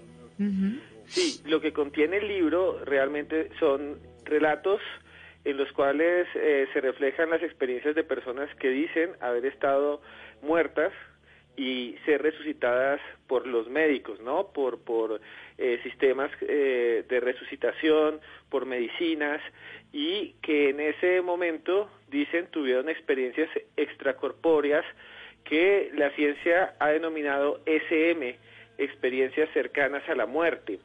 Todos los testimonios los recogí yo, fueron entrevistas que se hicieron personalmente a estas personas y además eh, están contrastadas con investigaciones de otras personas, científicos, teólogos, eh, escépticos, ateos, gente que dice que esto es falso, eh, y hay como una especie de balance y que lo llevan al lector a llegar a una conclusión final, que, que es un viaje. Yo digo que este libro es un viaje a las experiencias del más allá.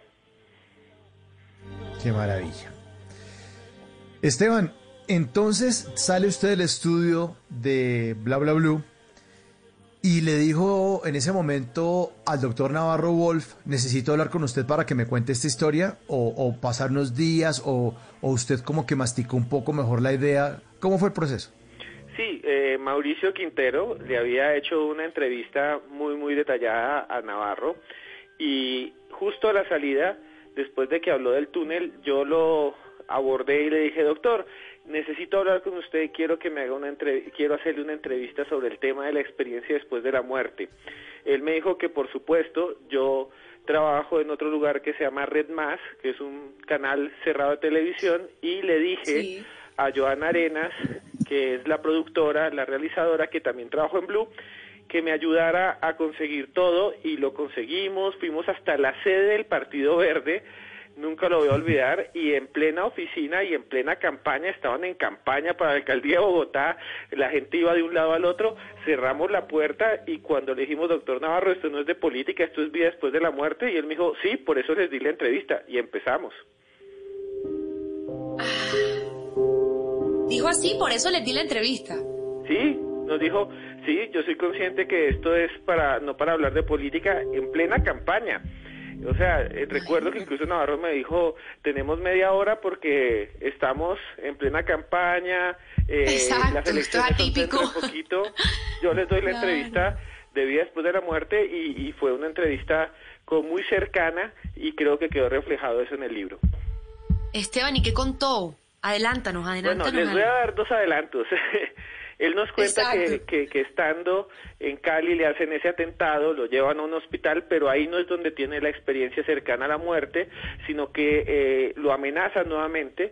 Eh, hay un plan para asesinarlo dentro del Hospital Universitario del Valle y él tiene que huir. Clandestinamente lo suben a un avión, llega a Ciudad de México y ahí lo llevan a un hospital que se llama Ángeles Moset y ahí lo internan y lentamente empieza a infectarse, empieza a tener una serie de complicaciones, le quitan una pierna, que es lo que todos conocemos, y entonces cae como en un sueño profundo, inducido por una droga, eh, una medicina que le hace una especie de shock anafiláctico.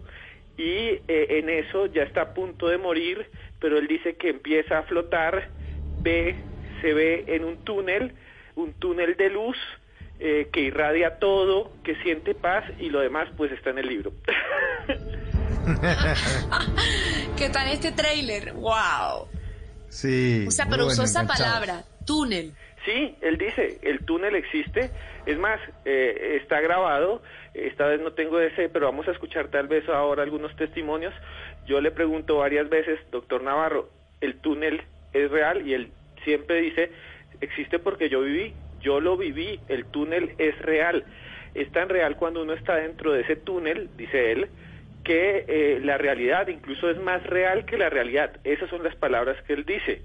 Ahora, Wow. eh, hay explicaciones científicas que dicen que es la hipoxia, la falta de oxígeno, otras más, y pues esas también las pongo en el libro porque pues yo no vendo una idea, yo eh, transmito un testimonio y unas explicaciones que dan algunos científicos. Sí, ese es, eh, eh, ese es el, el- el argumento de los escépticos, ¿no? Eh, y de los científicos que dicen que uno, eh, cuando experimenta ciertas cosas, en, en, eh, digamos que una persona que vaya a una velocidad muy, muy alta en un carro, mm, empieza la visión a transformarse, ya no tiene esa visión de 180 grados, sino que se empieza a cerrar y se empieza a volver como si fuera un cilindro, un círculo, y uno puede solamente mirar como lo que haya en, en su círculo frente a la nariz, y lo de los lados empieza como a descuidarlo. Dicen también los científicos, y es el término que está utilizando Esteban esta noche, que tiene que ver con eso, ¿no? Con, con la pérdida del conocimiento, la pérdida de la lucidez, eh, empieza uno a experimentar ese túnel, pero es una luz blanca, pero simplemente es como una producción eh, de sensaciones que le genera el cerebro y por eso muchas personas salen a decir que es el túnel. Ahora, eso es un, un- un lado de la moneda, porque el otro que usted nos cuenta, Esteban, que es el de ir al infierno, ah, no, eso es otra cosa. Eso ya es otra cosa. Sí, y, y ¿Cómo esa hace ahí? es, ¿Cómo es explica una eso? experiencia que es muy extraña. Un doctor que se llama Raymond Moody, se llama Raymond Moody, ha hecho muchas investigaciones. Él es médico, filósofo, él tiene doctorado, ha sido profesor de varias universidades en los Estados Unidos y él ha hecho diferentes acercamientos a las experiencias cercanas a la muerte. Y él dice que hay gente que dice que va al cielo, otros que ven el túnel, otros que ven una revisión de su vida detallada como si fuera una película y otros que dicen ir al infierno y son muy pocas las personas que dicen que van al infierno, muy pocas y entre ellas una que yo entrevisté. Ah, ¿De verdad? Y esa que entrevistaste, pues no sé si se pueda revelar o qué, pero por qué, cuenta o cómo fue o, o- o qué tipo de, de vida llevaba.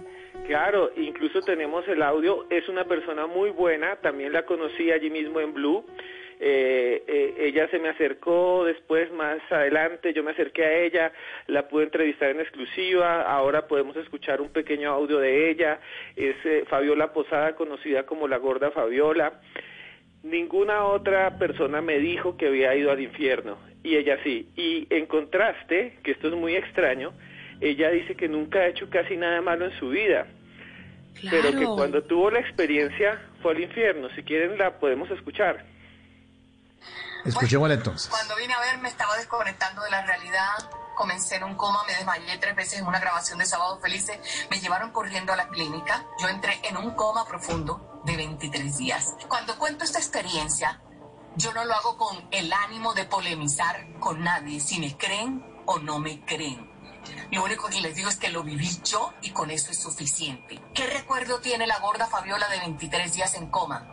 Haber ido al infierno que al infierno. Existe ese inframundo y así lo, lo, califico. Es un inframundo horrible donde yo no quiero volver a ir y donde le digo a todas las personas, pórtense bien y hagan todo lo posible para jamás tener que pasar allá. Solo sé que hay sufrimiento, hay lamento, hay angustia, hay maldad, hay rostros horribles como el que se enfrentó a mí. Este personaje era... eh, su pelo era negro, sus ojos eran absolutamente negros y tenía algo de barba.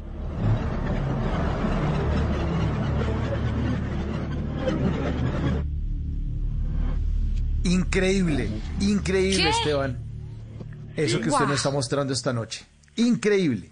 Sí, eh, eso dice ella, esa entrevista, lo que escucharon, esa la hice yo mismo, es un extracto de la entrevista que usé para el libro, es mucho más larga, la entrevista original pues no la podemos pasar acá, dura 60, 70 minutos, ella cuenta su experiencia en lo que ella considera es el infierno, que ella lo ve como un espacio muy oscuro, con unas paredes muy sucias, como que están labradas, en donde hay personas que ella conoce, que ya murieron, que pues en el libro lo van a poder leer, y ella dice pues que ella fue al infierno y, y que fue parte de su experiencia, que es muy extraño las experiencias cercanas a la muerte, las que son desagradables, pero existen alrededor del mundo.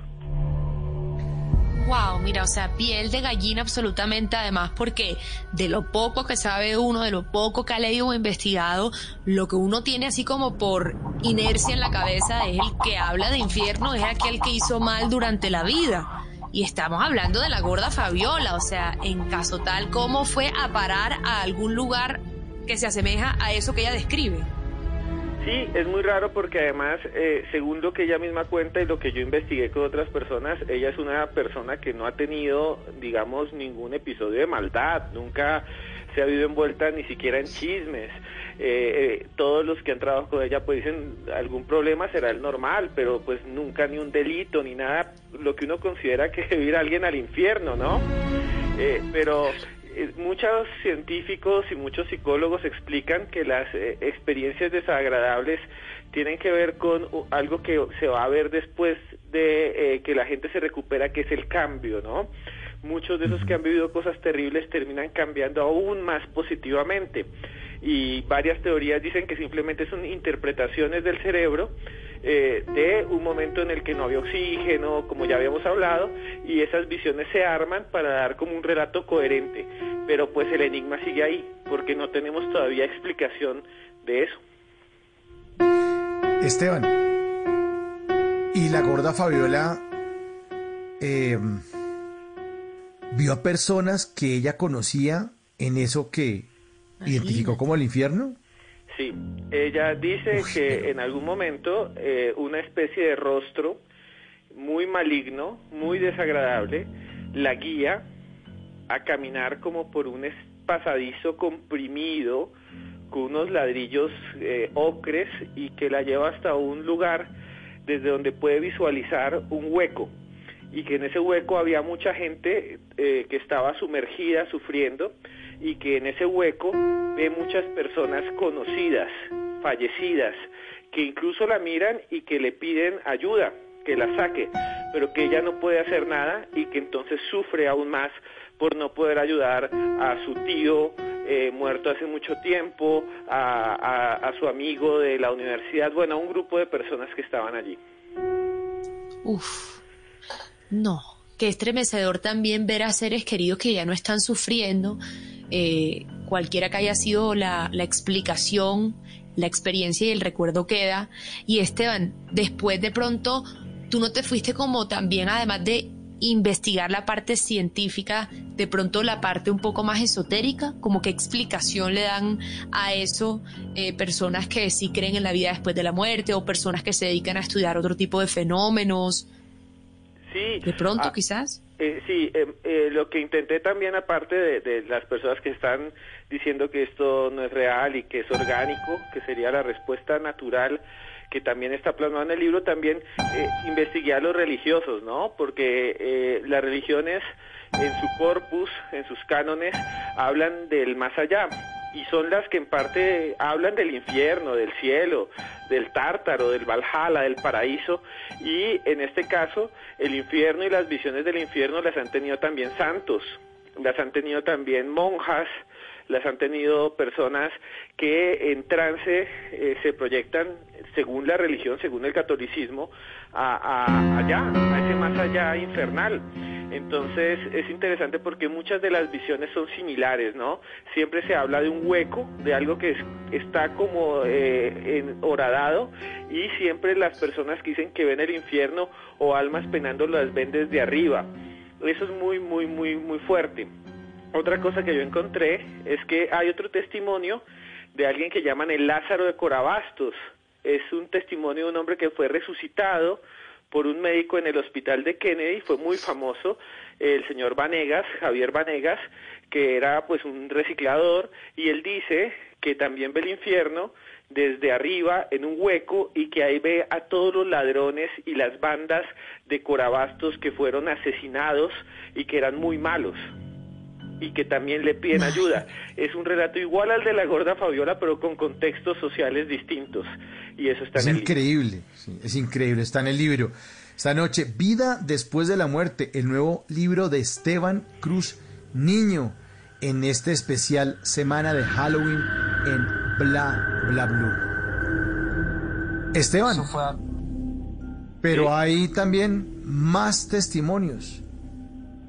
¿Qué otras personas hablaron con usted acerca de esta vida después de la muerte?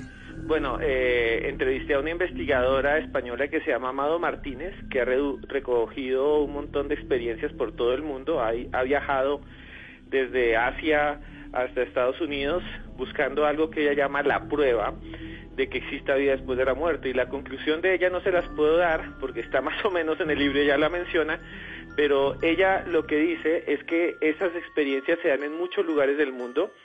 Ella registra, por ejemplo, experiencias de niños, algunos muy famosos, otros que fueron un fraude evidente, un fraude y se hicieron películas y todas esas experiencias, pero que evidentemente fueron construidos por los padres para venderlas.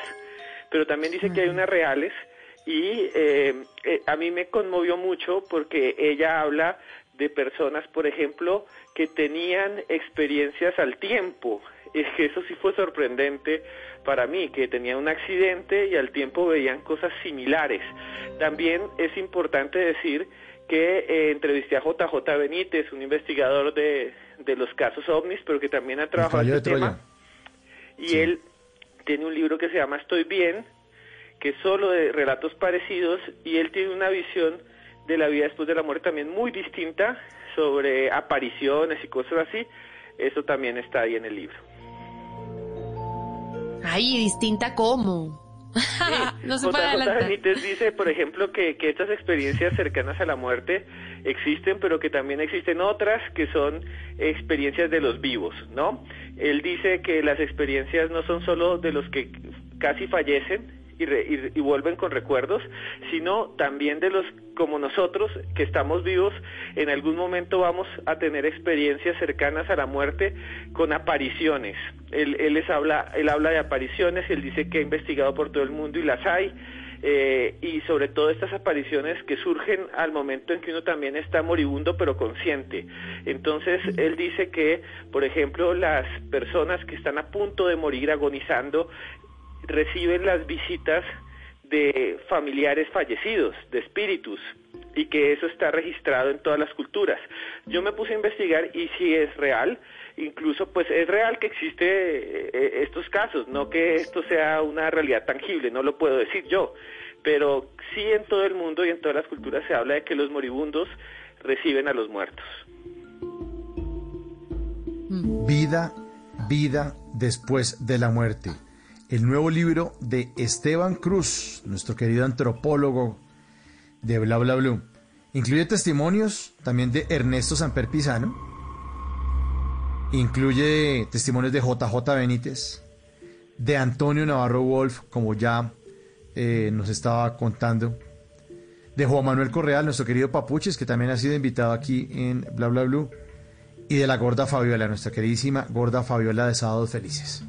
Bueno, ¿qué otro testimonio tenemos para escuchar, eh, don Esteban, que usted quiera que, no- que nuestros oyentes, eh, pues esta noche sean testigos de, de- esos audios y de esos fragmentos de entrevista? ¿Cuál otro tenemos? Sí, esto a mí eh, me causó, digamos, eh, cierta, no sé, eh, me, me cambió un poco ese testimonio porque eh, yo no pensé que lo fuera a conseguir. Yo llamé repetidas veces al presidente Samper.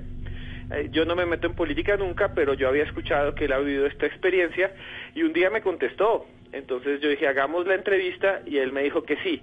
Fuimos a la oficina de él que queda en un piso muy alto y cuando llegamos eh, me asombró un poco la sencillez y le dije, doctor, esto es para hablar de vida después de la muerte. Y él, la cara se le cambió, yo dije, me va a mandar a la porra, pero lo que me dijo enseguida fue aún más alucinante, me dijo, claro que sí, claro, pregúnteme lo que quiera, instalamos micrófonos, todo, y lo que van a escuchar es parte de su experiencia en ese otro mundo o en esa otra realidad. Eso fue a raíz del atentado que me hicieron en 1989 eh, en el aeropuerto El Dorado, en el cual pereció José Antequera. Me llevaron rápidamente a la clínica. Había tenido 13 impactos de bala. Me alcanzaron a sacar 9, que me quedan todavía 4 adentro.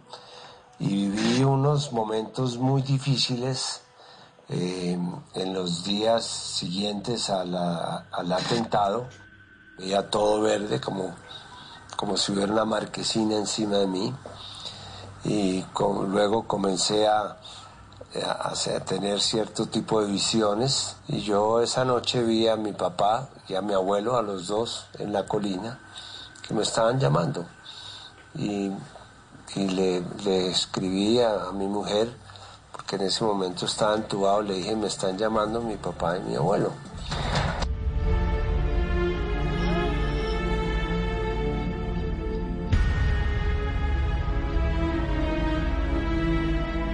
Es increíble que... Increíble. Increíble, Queda increíble uno con que uno- ganas de escuchar sí. más. de escuchar más. Y que todos coincidan en diferentes culturas, eh, diferentes personajes. La gorda Fabiola no tiene nada que ver con Navarro Wolf ni con Ernesto Samper.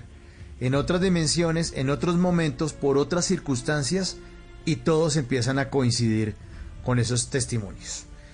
Esteban, ¿cuándo va a estar el libro a la venta? Porque usted hace el lanzamiento esta noche aquí en Bla Bla Blue, pero ya me lo quiero comprar, necesito tenerlo en mis manos. ¿Qué hago? ¿Cuándo es? Eh, eh, esperemos que pues esto del COVID es, ha hecho complejo las cadenas de distribución, pero lo más seguro es que desde la segunda semana de noviembre esté absolutamente en todas las librerías del país, almacenes de cadena, en las páginas donde se pueden comprar libros que están muy de moda, no sé, Busca Libre, Amazon, por todas estas páginas la gente puede entrar y comprarlos y, y esperamos que esté por todas partes eh, a partir dentro de 15 días, más o menos.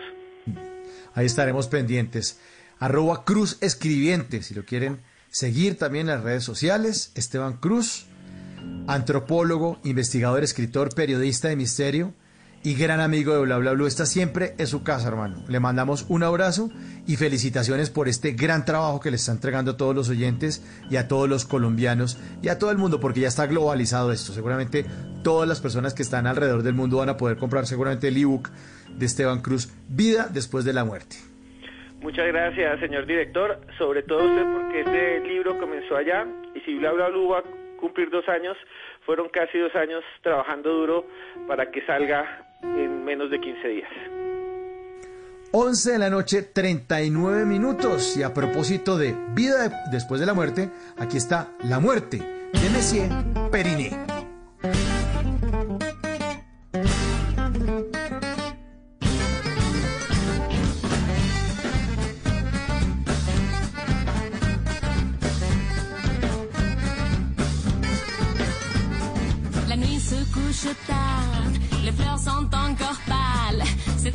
Présence qui s'éloigne. Comme les petites voiles des bateaux qui font naufrage, mes yeux se sont noyés en larmes.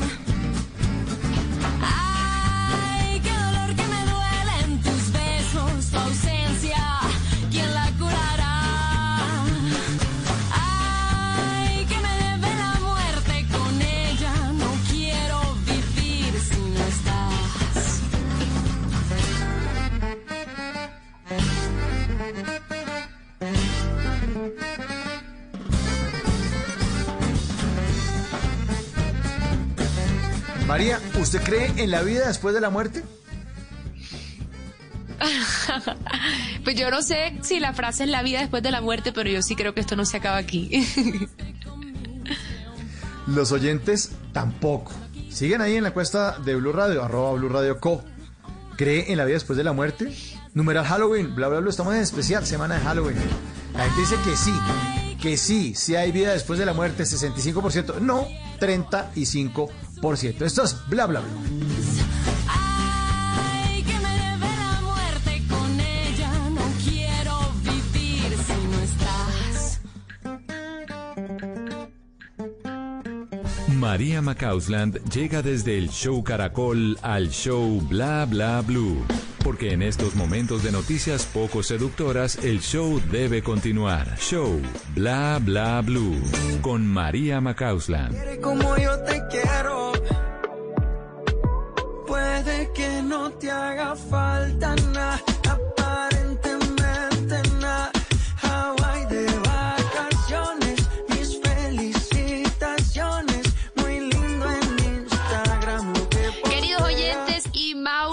lo que están oyendo. Les traigo al Pretty Boy, les traigo a Maluma, porque de él es de lo que hablan las redes sociales el día de hoy. ¿Y por qué? Pues le cuento que después de estar varios meses por fuera del país, porque él estaba en Estados Unidos haciendo y ultimando los detalles de su último disco que se llama Papi Juancho, pues regresó a Medellín, regresó a su casa, eh, sorprendió a su mamá después de cinco meses de no haberla visto, le llegó de sorpresa, se le presentó en la puerta de la casa, ese video lo pueden ver en la cuenta de Maluma, la mujer abre la puerta, Margie Arias, la mamá, y cuando lo ve pega un grito, mejor dicho, lo abraza y empieza la habladuría, la especulación que Maluma está en Medellín. Pues resulta que ya se pueden imaginar lo que pasó en la ciudad, pero No. por si no se lo imaginan, escúchenlo, escúchenlo.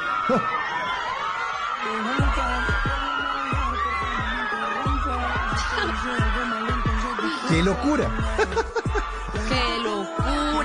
Revolucionó Medellín. Estos gritos que están oyendo son gritos de cientos de fanáticos de Maluma, de jóvenes, de paisas, reunidos en la Plaza Botero en Medellín, cuando él iba saliendo de su casa y ahí estaban todos.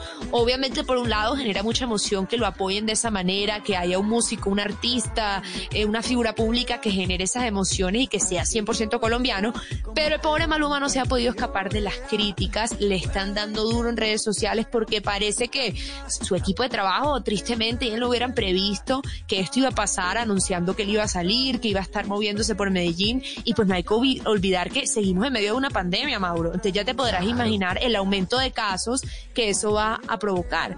Y pues los titulares ahorita en la noche no han bajado de Maluma, un mal que azota Medellín, pero bueno.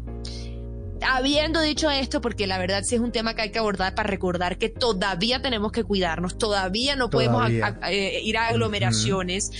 Así llegue Maluma, así llegue J Balvin, El hay que que sea. tenerse en cuenta. El que sea. Pero bueno, el Pretty Boy llegó a Medellín por una buena causa y es porque va a grabar el video de su nueva canción que hace parte del disco Papi Juancho. La canción se llama Medellín. Música de Medellín para todo el planeta, para que sepan cómo en la Tower, vengo de este frente me en la hacer mi Aclaro, aclaro, se llama Medallo City, esta nueva canción. Y Maluma dijo, pues ¿dónde más voy a grabar el video de esta canción que se llama Medallo City? Pues en mi ciudad. Dice que quiere mostrar las calles de Medellín, la gente, la, eh, la buena vibra, que en el exterior empiecen a ver la ciudad por mucho más, por la ciudad de la eterna primavera y no del eterno capo. Y que empiece a cambiar la conversación y que este es el primer paso. Personalmente todavía no me he terminado de encariñar con esta canción. Yo con este disco tuve una opinión personal que no me han pedido, pero es que no todas tienen tanta recordación, pero aquí lo que importa es que sigan apostándole a mostrar a Colombia. ¿A ti qué tal? ¿Qué te pareció la canción, Mauro? Chévere, está chévere, está chévere. Y me gusta el reggaetón. De hecho, acuérdense que aquí los miércoles en Bla Bla Blue son miércoles de instrucciones, son tutoriales radiales y programamos Sí. uno para la mitad de noviembre que es instrucciones para hacer reggaetón. Y les tenemos a un DJ, no se rían que es en serio, les tenemos a un DJ que trabajó mucho tiempo, trabajado con J Balvin y nos va a enseñar a hacer reggaetón en esos miércoles de tutoriales radiales. A mí el reggaetón me parece chévere. Sí. ¿Cómo se llama No él, por el invitado? Eh, ya le voy a decir, ya te lo voy a decir, ya aquí está.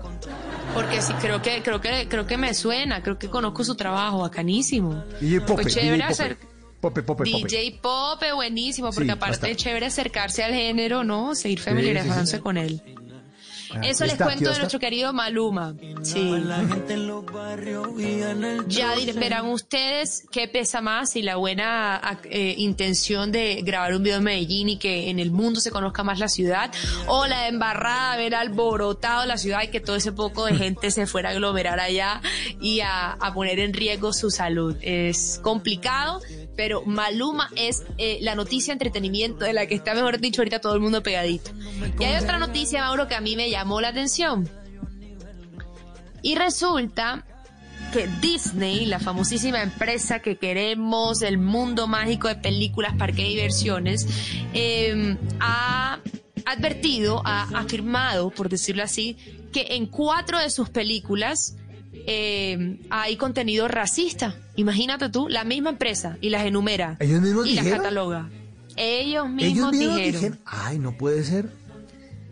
Imagínate que la empresa, para estar al to- a tono y con todo esto de lo que se está hablando últimamente eh, de inclusión y todas las manifestaciones que ha habido, dijo que, abrió una página web donde que se llama Las historias importan y explican eh, que por qué es importante aclarar esto. Y resulta que hay películas que debido al tiempo en el que fueron creadas es posible que hoy estén desactualizadas culturalmente y ellos que dicen no la, no la vamos a prohibir, a borrar, a eliminar, simplemente cada vez que usted ahorita le ponga play va a salir un mensaje que diga este Ah, programa incluye bueno. representaciones negativas o maltrato de personas o culturas, un mensaje que lo diga porque están desactualizadas culturalmente. ¿Quieres saber cuáles son esas cuatro pe- películas? ¿Cuáles son? ¿Cuáles son? Esta que está sonando de 1970, Los Aristogatos.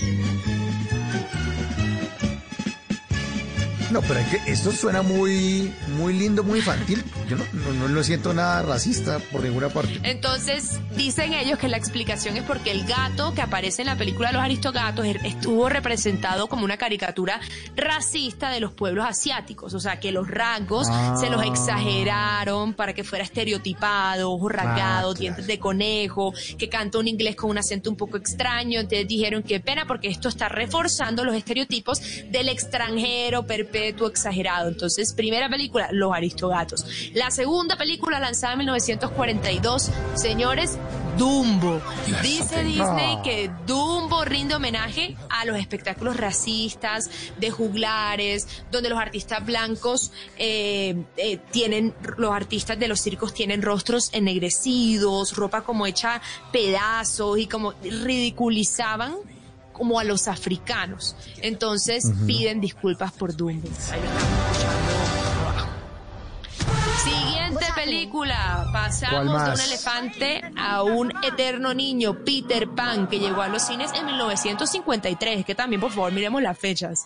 Y dicen ellos, disculpen, está desactualizado culturalmente. Creemos como empresa que esto retrata a los nativos de una manera estereotipada, que no refleja diversidad, que no re- muestra la verdadera eh, identidad de los pueblos nativos, ni tampoco muestra de una manera tan respetable las auténticas tradiciones de estos pueblos. Entonces dijeron que pena por Peter Pan, si lo va a ver bajo su propio riesgo, nosotros también estamos con ustedes. Eh, y por último hablan de la película de acción real Los Robinson la familia suiza Ro- Robinson y al final dicen eh, que se comprometen como, o sea, ya compromiso real a que en sus películas se incluya diversidad, todo tipo de caras, de actores, de realidades y que no van a eliminar o borrar un pasado que existió y que hace parte del imaginario de muchas personas en el mundo, pero por lo menos ponerle su lugar, su categoría, hablar de los temas un poco incómodos. Y, y a que su contenido ya pueda ir avanzando hacia ese lugar donde todo el mundo está exigiendo que debemos avanzar, la igualdad y, y la aceptación pues de, de todo tipo. No sé, Mauro, qué opines si, si, si esto ya es por ser de hace tanto rato era necesario Sí. o si ya es demasiado como exagerado la- los requerimientos de cada, de la- del público. Pero bueno, Disney los dijo, lo los- hacemos. Sí, los tiempos están cambiando, María y oyentes. Los tiempos están cambiando. Y sí, pues saquen un aviso ahí. Ahora, no van a hacer lo que están haciendo los otros, pero eso es que es ir a tumbar estatuas y a derribar. Ay, hombre, ya. Claro. Ya, porque entonces nos tocaría tumbar iglesias, porque las iglesias también, eh, y la Inquisición y las cruzadas. Entonces, no. Entonces nos toca tumbar todo. Nos toca destruir todo.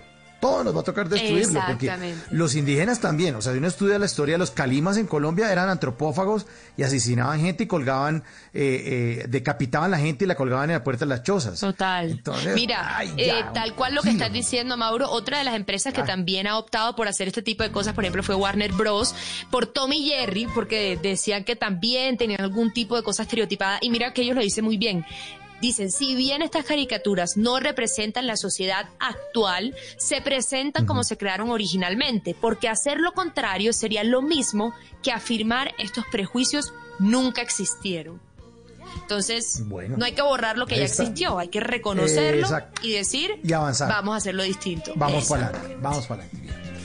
El show Bla Bla Blue con María Macauslan 1151 y le recordamos a nuestros oyentes que antes de las 12, los martes, nos tienen que coger el hilo.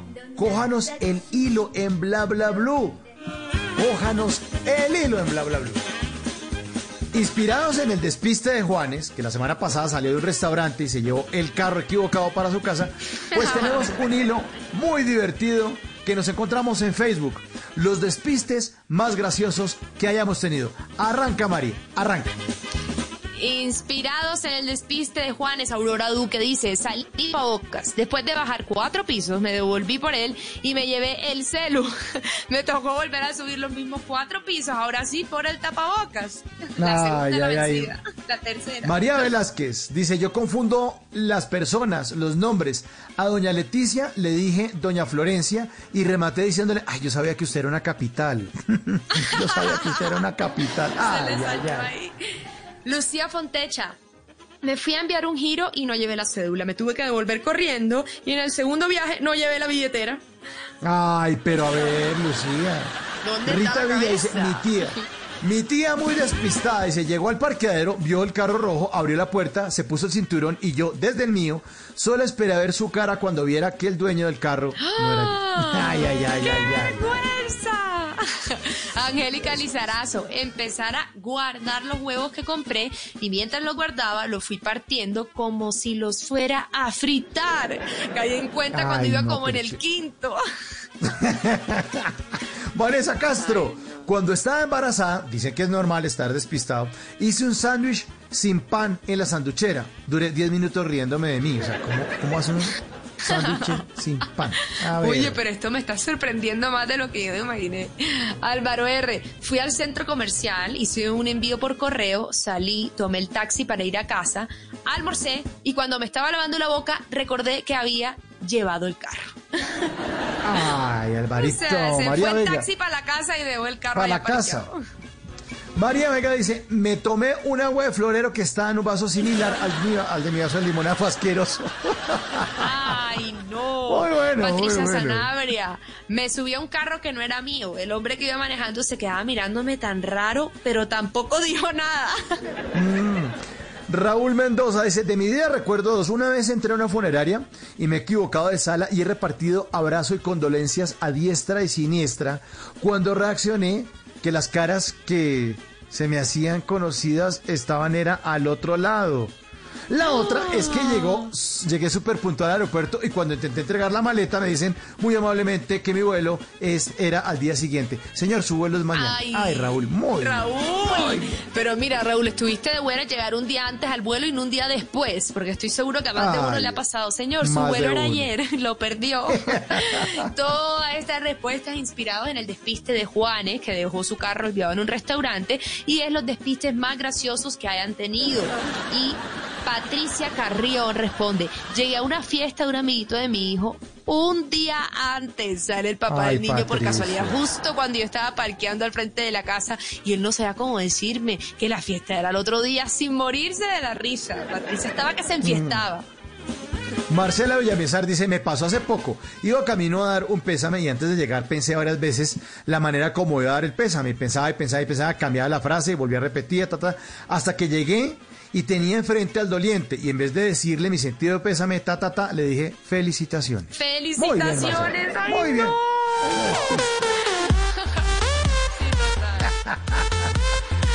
María Gaona dice, María Gaona dice, fui a recoger a mi hija al jardín y antes de timbrar me acordé que no había ido porque tenía gripa. Ay, no, pero- Juliana Uribe, fui a calentar un tinto en el microondas y en vez de ponerle un minuto metí la clave del banco. El tinto explotó. Pues claro, la clave era 7528. Le metió 7 horas al tinto. Muy bien, Juliana, muy. Buenísimo. Ana Rubio, mi otra hermana en los ochentas trabajaba en el aeropuerto y vio bajarse del avión a dos tipos vestidos con jeans apretados y esqueletos. Le dijo a los de seguridad que seguro eran narcos. Llegaron un resto de periodistas y él les dijo, ven, los cogieron por traquetos y eran Maradona y Pasarella. Ay, no, pasaré que te... Ay, no, no, Maradona y pasarela que. Andrea Sánchez dice que buscar las gafas por una hora y tenerlas puestas. Guido Aldo dice, le pregunté una dirección a un maniquí. Le preguntó No. la dirección a un maniquí. No, hombre, seguramente María estaba en Sara. Caro. Seguramente estaba en Sara, ¿no? Que todos son como los vendedores que parecen maniquí. Sí, seguro, seguro, seguro. María Isabel Caro, llegué muy emperifollada y entaconada al matrimonio de mi amiga en la iglesia de Usaquén y la encontré cerrada. Había sido el día anterior, se perdió la Ay. boda.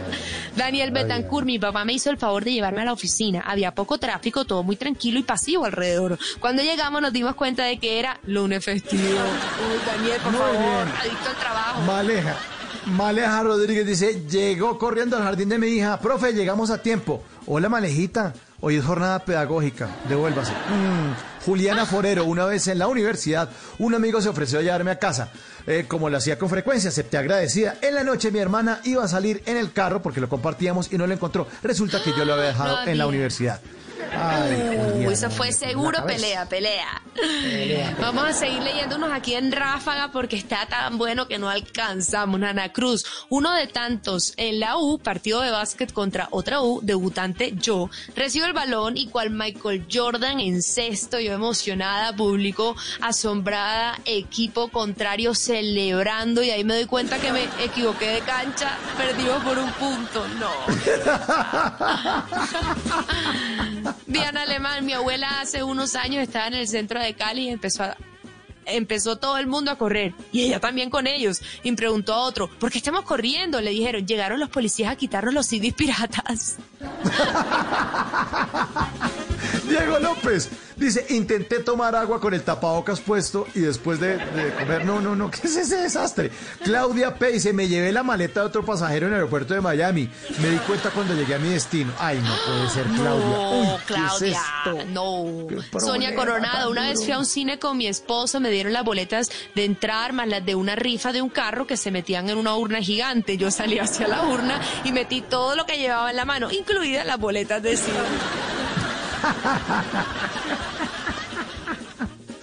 Ay, ay, ay, María Emilia Perdomo dice, llegué con mi hijo disfrazados a una fiesta meticulosamente, después de horas de preparación y la fiesta era el día siguiente. Muy bien, venga mañana, mañana la tenemos. María Isabel Vázquez. Velázquez, Va- eh, Velázquez, Velázquez. Metí Sí. mi almuerzo en el micro y al terminar abrí la nevera y no la veía. no lo veía. Ay, Gloria Echeverri. Gloria Me Echeverri, estaba me estaba tomando la gaseosa. Del vecino desconocido en el cine y me di cuenta por el sabor. Dios. Ay, no. Rocío, Rocío Salcedo dice, yo, co- yo comí en un evento con los cubiertos usados de otro comensal. No sé cómo pasó, pero así fue. O sea, agarra... No, no, ¿qué es esta vaina? María Victoria Alarcón dice, fui a la Panamericana con mi hermana y mi sobrina. Estábamos en la caja y empiezo yo a consentir a mi sobrina que estaba a mi lado acariciando su pelo y cachetes. Cuando siento que empe- se empezó a alejar y cuando me volteé al almacén que me miraba aterrada. Casi nos morimos de la risa. Allá consintiendo una empleada de la Panamericana. Hágame el favor, María Victoria. No, María Victoria. Todo hacen parte del hilo los despistes más graciosos que hayamos tenido. Digo el último, Claudia Bejarano, confundí la laca del pelo con el Mexana. Me eché laca de pelo en los pies. Creo que hubiera sido peor al revés. Ay, en Ráfaga, en Ráfaga, Isabel Caro, una amiga perdió las llaves del carro cuando estaba en la casa. Las buscaron por todas partes sin éxito. Tres meses después, descongelaron la nevera y ahí estaban las llaves. Uy, eso está bueno si no encuentra uno la llave algún día. Cristina Morales, una vez tiré las medias por la ventana, pero mi idea era tirarlas en la ropa sucia. ¿Qué le pasa a la gente? Cristina Reyes, hice mercado en Codabasto, fui a tres locales diferentes, compré y pagué en los tres lugares. Llegué a mi casa y me di cuenta que había dejado todo el mercado allá. Ay. Laura, Susana, más de una vez he llegado a la oficina y me siento y me doy cuenta de que el computador estaba en la casa, entonces pues a devolverse porque el portátil está en la casa y no puedo trabajar. Ay, ay, ay, Laura. Óigame este, óigame este, María. Margarita Guerrero dice, yo le dije al pido Valderrama, siempre he sido admiradora tuya, René. René, ay, Margarita, qué bárbara. Renéguita le dijo al pibe. Ay, no. ¿Qué es esto? Pibe con ese afro. Lina Maya, Mm. saqué el carro del día, no carro en Bogotá, comparendo, carro para los patios, etcétera. La única persona en Bogotá que no sabía que era el día sin carro era yo. Lina, Carlos Euse, meterme a la ducha con gafas y medias. Carlos, Catalina Linero, confundí en la balosa con un tarro de miel. Gracias, mejor dicho. Y estos últimos, eh, cójanos el hilo, Milton Pinilla en una fiesta me preguntaron si había visto una media y yo toda la fiesta buscando un calcetín, obvio, buscando una media de guaro. Y este último, Claudia Hoyos, yo estaba en un supermercado y llegó un cantante que no reconocí, sino que le dije, hola, te conozco, pero ¿de dónde? Es que yo te he visto muchas veces, pero no me acuerdo ni de dónde te conocí. Él riéndose, a carcajada limpia, me contestó, señora, yo soy Andrés Cepeda. Me puse roja y para rematar le dije, ¡ay, usted existe! ¡Usted existe! El hilo en Bla Bla Blue. Aquí está Andrés Cepeda. Una flor dura un verano, un verano son tres meses, doce meses tiene un año. Puede un año ser tan breve como es breve el para definir quién eres. Para definir quién eres, pues te esperamos en el 316-692-5274, la línea de Bla Bla Blue, porque en la tercera hora, después de Voces y Sonidos, ustedes se toman este programa. En esta semana, en esta especial semana de Halloween en Bla Bla Blue, pues la gente nos está contando historias inexplicables. Ahí está la línea abierta entonces.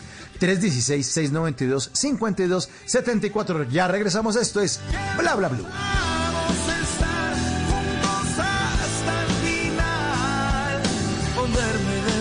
Con tu sonrisa es mi alegría. Día tras En las noches la única que no se cansa es la lengua.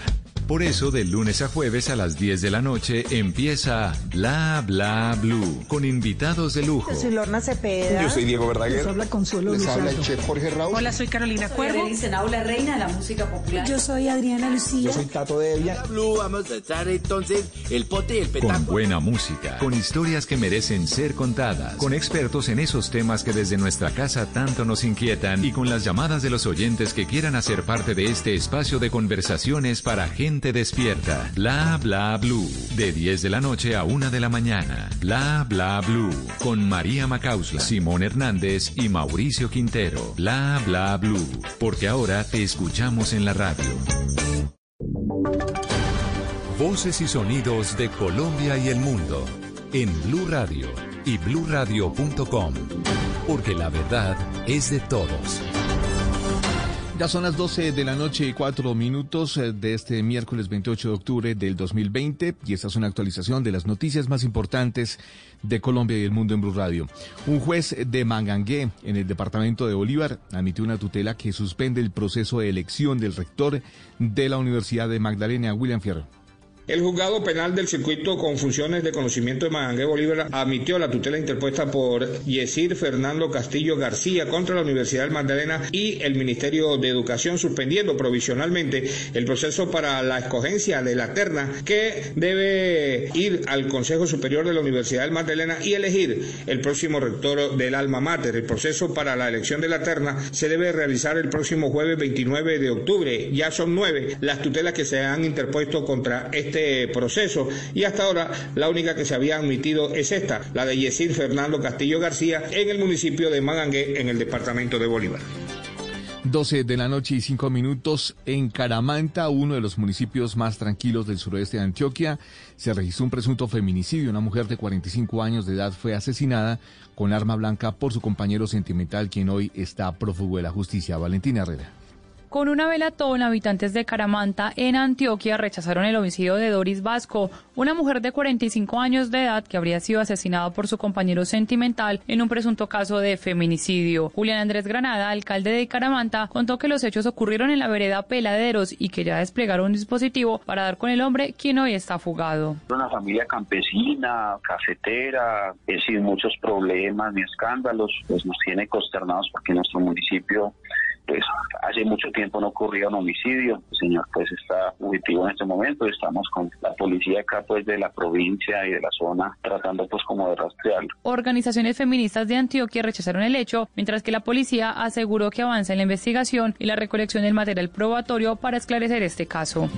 Gracias Valentina, 12 de la noche y 6 minutos en Caldas, un joven de 19 años fue detenido luego de ser acusado de abusar a una niña de 7 años. Este hecho fue denunciado por una profesora quien descubrió el caso y buscó protección para la menor de edad. José Fernando Berrío.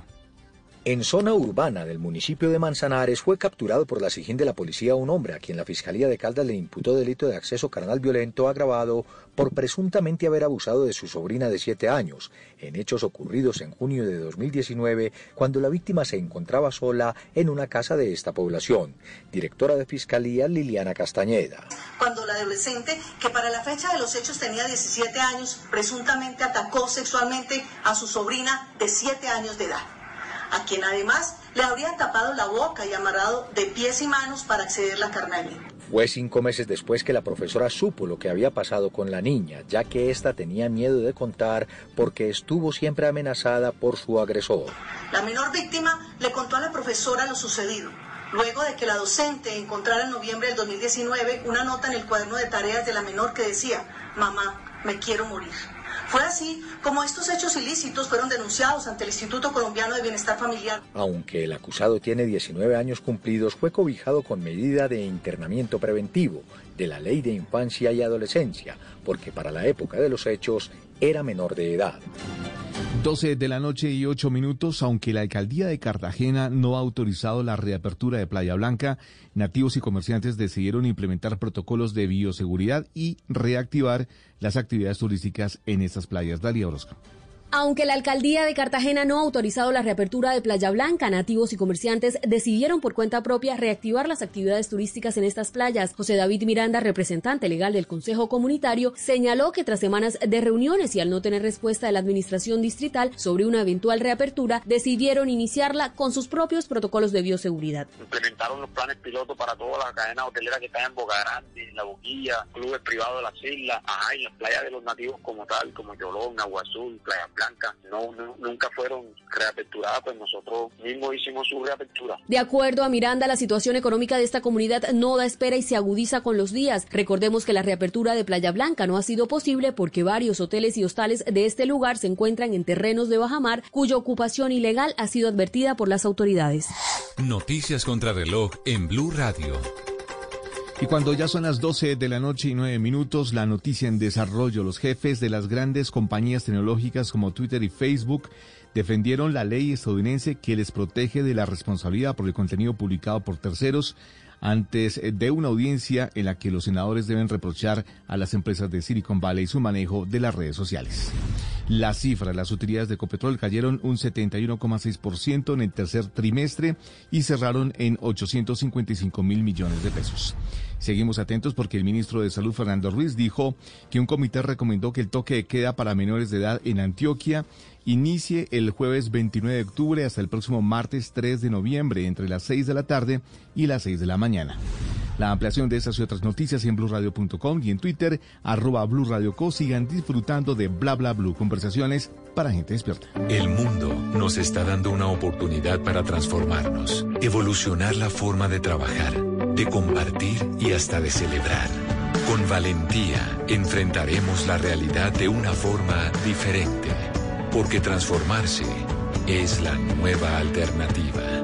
Blue Radio. Si es humor. ¿Dónde está Jorito? Aquí. No enturbies el manantial de la risa con el petróleo derramado de tu amargura, Jorito. ¿Cómo? Ay, no, qué cosa. Mira que hoy, hoy, hoy, hoy vengo más confundido que el Siri de Navarro Wolf. A ver. Si es opinión. ¿Cómo sintió y cómo vio a Leopoldo López desde España, don Pedro Vieros? Muy bien, porque él, digamos, es una voz muy importante de la oposición, pero siempre existe, digamos, alrededor de la oposición venezolana una sensación de división interna. No se siente y no se percibe que haya unificación en el mensaje para lograr sacar a Nicolás Maduro del poder en Venezuela. Voz Populi. Tenemos al amante pescador. ¿Cómo? Ay, hombre se pega de cualquier bagre. De lunes a viernes desde las 4 de la tarde. Si es opinión y humor, está en Blue Radio, la nueva alternativa. La fórmula es sencilla. Relato. Se está esperando a Cuesta. Buena pelota. Le metieron desde atrás. Pero de para el primero. Más relato. Va a cobrar Colombia. Pelota arriba, arriba, arriba. Va Jerry, Jerry, cabeza. Más relato. Nadie lo puede parar. Distribuye juego por aquí para Roger Martínez. Aguanta Roger. Se ve el segundo. Más relato. Radio Eliminatoria tiene la fórmula para que estés con el fútbol. Blue Radio presenta este sábado desde las 5 y 30 de la tarde Millonarios Nacional y a las 8 Cali Tolima y el domingo desde las 3 y 30 Cúcuta Junior. La fórmula es sencilla. Comentarios. Mostramos en la previa. Es un equipo que presiona mucho la salida del rival. Más comentarios. Entendió que tenía camino para recorrer y para disparar. Blue Radio, Radio Eliminatoria, calentando para los partidos de nuestra selección Colombia. Blue Radio, la nueva alternativa.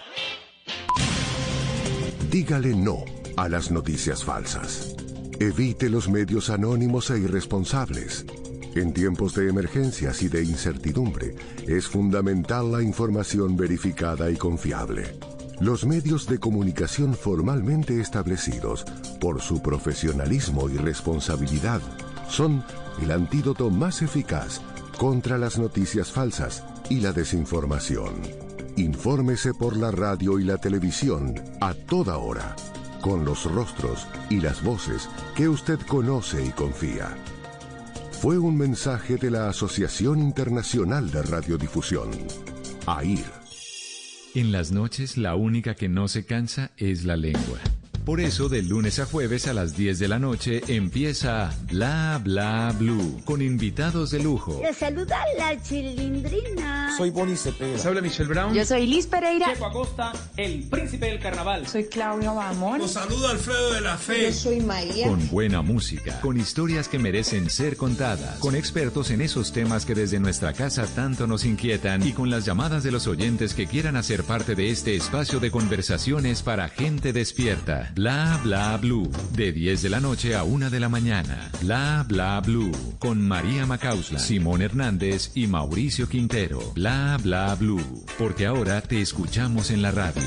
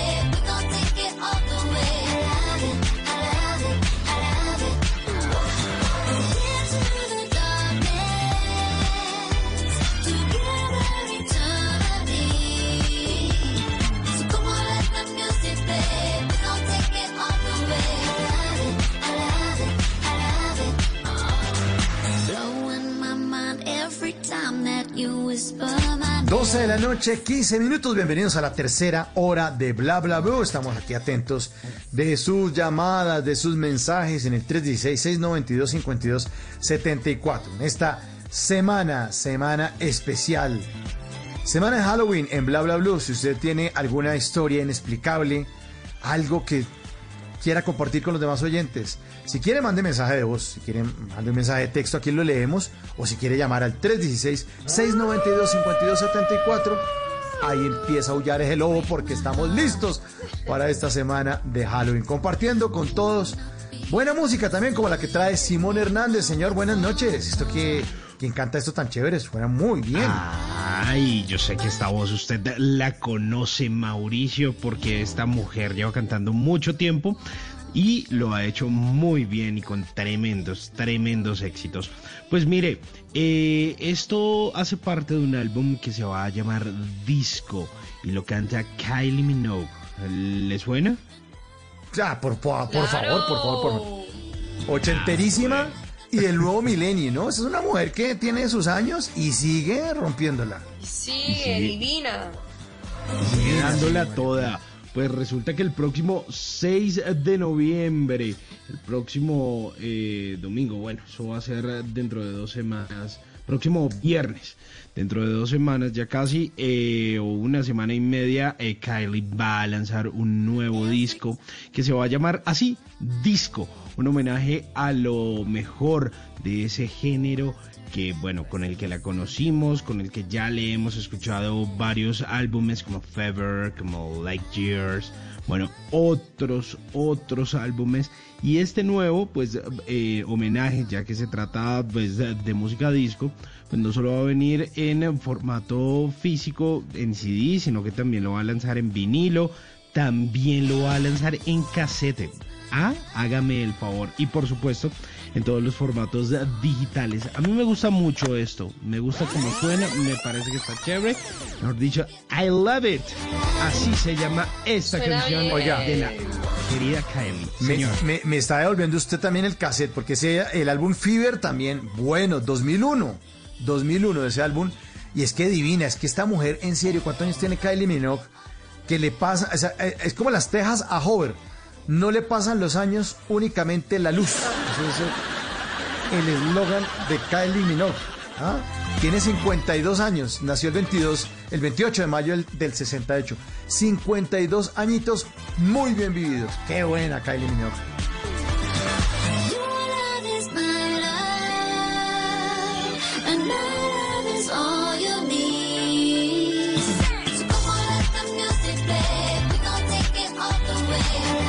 María, Dímelo, Mauro. usted, usted es gene- generación Kylie y yo también, porque es que a mí me tocó en los años 80 y a usted le tocó en el nuevo milenio.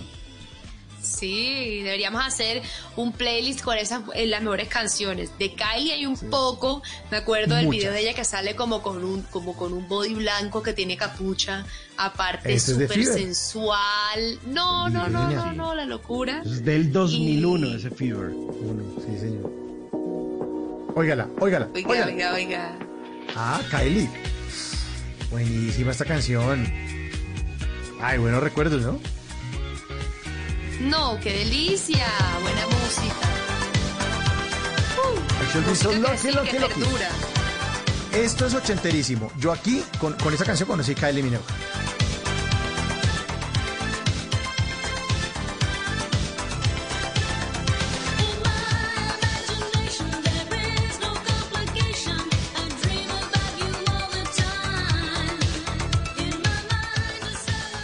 Bueno, ahí sigue reventando la Kylie Minogue.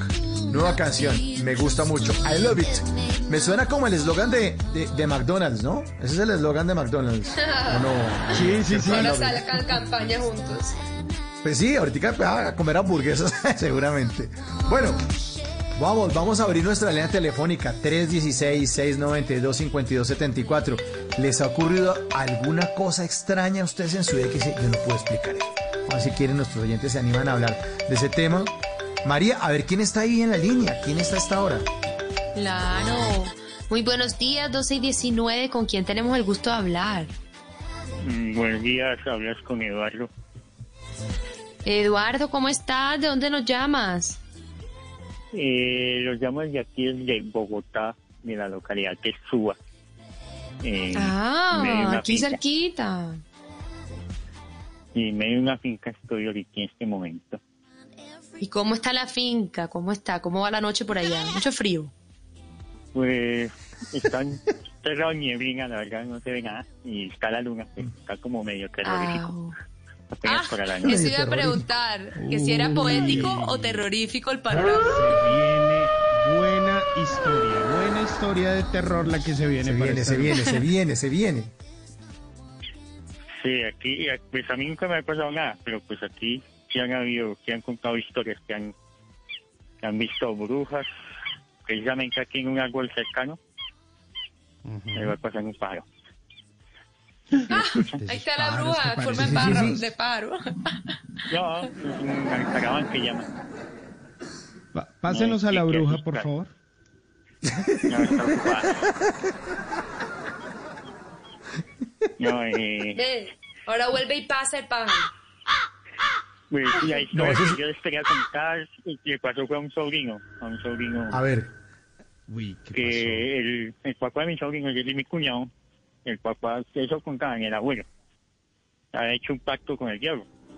No sé qué, y pues el man sí tuvo hasta plata y todo y ya, medida que envejeció, él se fue enfermando, enfermando y ya mermó la riqueza y hasta que murió. Y más o menos ocho días después, mi sobrino decía que se le, él tenía unos seis años, yo creo a él se le aparecía que un señor, que un señor bajito con cara horrible.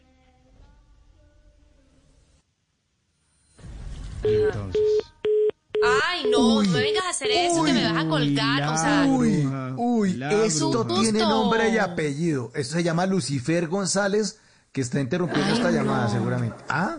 No, qué susto.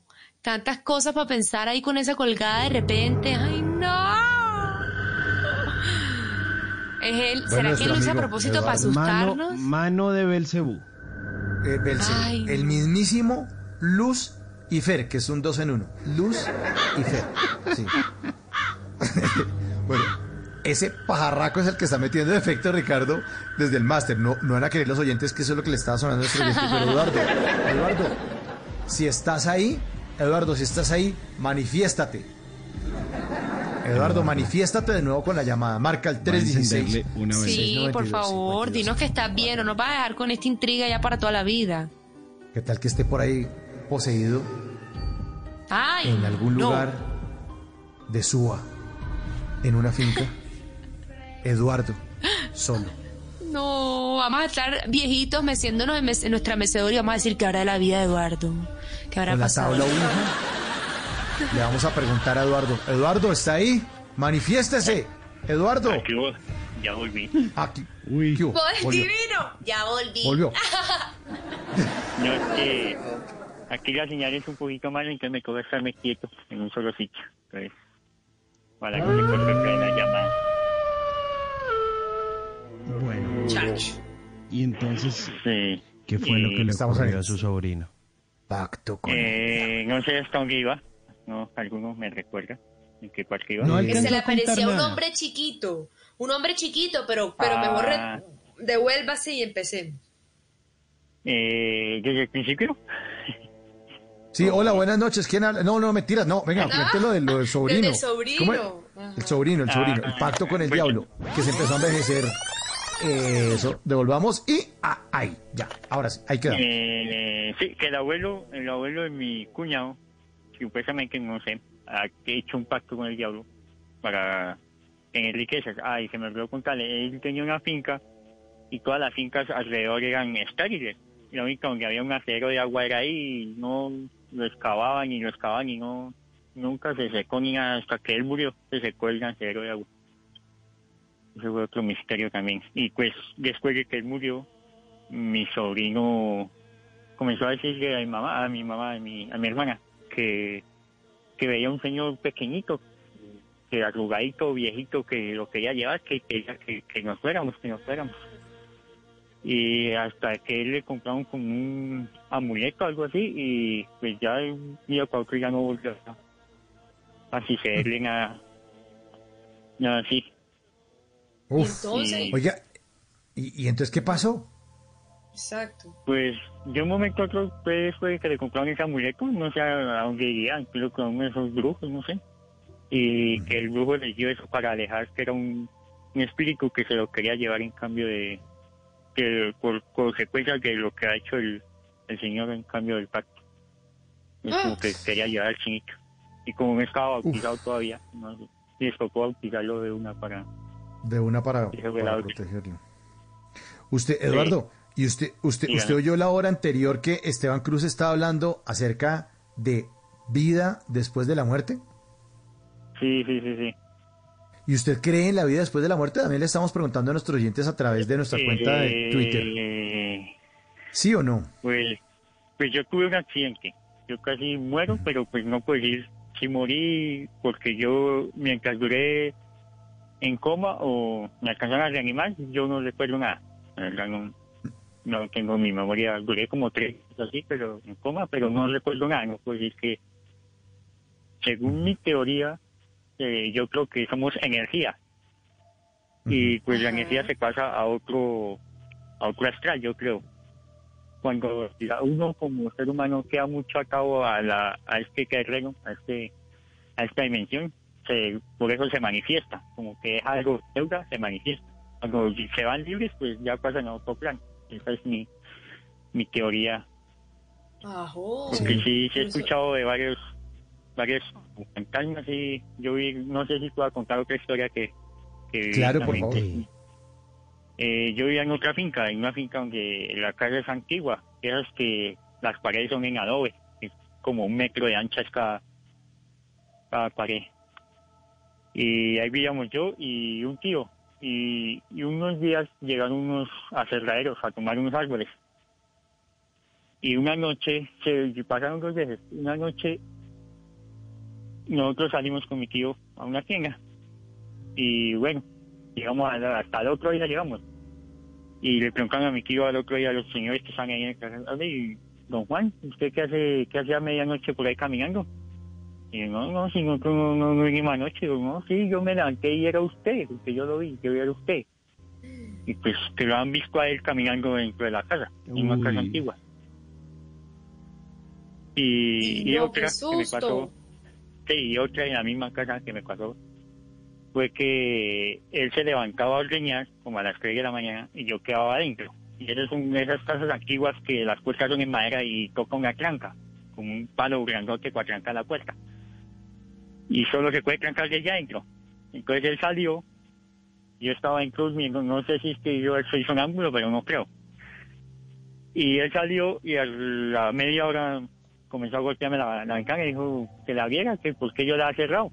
Y dije, no, pero yo estoy durmiendo yo sola me desperté. Y fui y abrí y estaba la tranca, que es un palo gigante, que eso es imposible que algo estaba ahí puesto.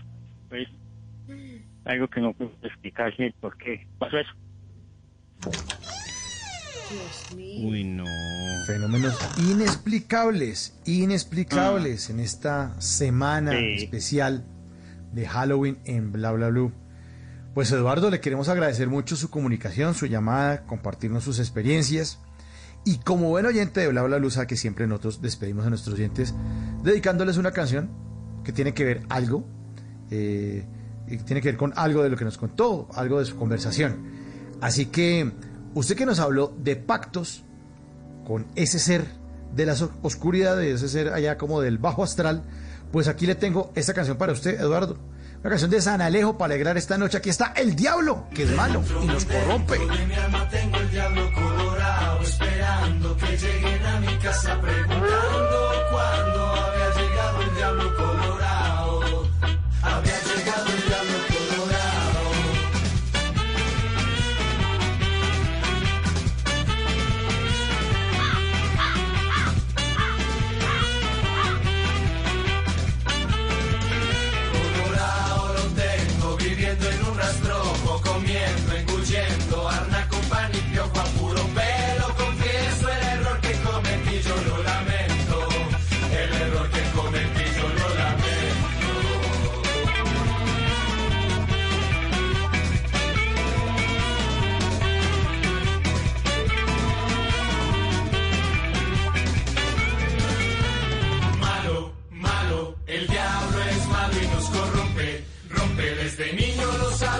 Hice caso, caso. El diablo es malo y nos corrompe. Rompe el diablo colorado. 10 de la noche, 30 minutos, sí. El diablo. Espáteme ese cuervo. ¡eh! Cuidado con ese cuervo. Cuidado con ese cuervo. Cuidado. 10 de la noche. 12, 12, 30, 12, 30. Cuidado, hombre, que me asusta, hombre. Me pone a dar mal la hora. Ay, ay, ay. Semejante lobo tan peligroso. Bueno, Simón, sus noticias, sus noticias, sus noticias. A ver, noticia de un científico que se dejó picar de unos mosquitos. A ver, cuénteles a los oyentes de qué se trata. Por Pues favor. imagínese que en una universidad en Australia, un científico está tratando de investigar eh, a ver si logra dar eh, con una cura efectiva para combatir eh, al, el dengue. Pues resulta que en- medio de todo eso eh, hay un doctor que es el doctor Stott Rose. Él ha estado involucrado en esta investigación de los mosquitos durante muchísimos años, tratando de encontrar pues muchas formas efectivas para frenar la propagación del virus del dengue que se transmite entre humanos a través de los mosquitos. Entonces pica un humano, no sé qué, y vuelve y pica al otro humano, y entonces lleva el dengue y lo va transmitiendo y lo va transmitiendo. Eso, eh, quite ahí ese. Uy, ese mosco, efecto que están poniendo ahí desde el máster es, este es el Uy. peor sonido que uno pueda tener en una noche porque uno está Sí. profundo, feliz, durmiendo María y siente esto. Oigan esto, oigan esto. Y entonces uno prende la luz para cogerlo y adivine qué pasa. Esto. ¿Qué? Silencio, silencio, silencio, porque el mosquito sabe que uno lo está buscando. Entonces se esconde por ahí debajo de una chancla y se queda quieto. Quieto el mosquito, relajado, haciendo... Me está buscando. Cuando usted dice no, se salió seguramente porque la puerta está abierta. Usted apaga la luz, usted se da una vuelta, vuelve y se acomoda su almohada, empieza Morfeo a arrollarlo, lo coge el sueño, lo abraza el sueño y de repente usted siente que... Y entonces usted se siente como la pantera no, rosa un poco. desespero. Luchando contra algo invisible, uno, pero ¿dónde está? Es- y uno no, tira no, pero ¿dónde manotadas al aire. todo, y se muere de la risa del mosquito. Bueno, Simón, ¿y entonces qué pasó con este científico? Oiga, Dijo, ¿qué? pues imagínese que este científico es un entomólogo. ¿Qué es un entomólogo? Es esa persona que se dedica, es una rama de la zoología que se especializa en ese estudio científico de los insectos. Y entonces imagínese que este señor ha estado, eh, como les dije, mucho tiempo involucrado en ese estudio de los de los mosquitos para ver si encuentra una cura para el dengue. Y ellos lo que hacen de cierta forma es infectar a, a los mosquitos, enjambres de mosquitos, con algo que se llama Wolbachia, que es una bacteria que bloquea naturalmente la transmisión del dengue y se transmite de generación en generación en generación de mosquitos. Pero obviamente durante la pandemia no ha tenido muchos voluntarios y él ha seguido con su investigación. Pues ¿qué hizo este científico australiano? Pues él desde marzo empezó a publicar fotos en sus redes sociales y llegan, mete los mosquitos en una cajita y dentro de la cajita él mete el brazo, porque él dice, yo no tengo con qué alimentar a los moscos, me toca alimentar a los moscos con mi piel, con mi brazo, para que No, ellos... pues este está coman. loco. No. Entonces lo que él hace es que se deja picar, pero les voy a poner las fotos ya mismo en arroba Hernández Simón en mi cuenta de Twitter y en mi cuenta de Instagram, para que ustedes vean el brazo picado y lleno de mosquitos. Mejor dicho, este señor ya no tiene piel, son solo picaduras, pero todo él dice es en nombre de la ciencia. Ese brazo le queda, mejor dicho, queda hecho un Cristo, pobre muchacho. Sí, sí, sí, sí, sí, sí, sí, sí. sí. Mire, él dice que en un día récord de alimentación con sangre de mosquitos ha llegado a alimentar al menos a 5 mil mosquitos en un día y ha perdido 16 mililitros de sangre.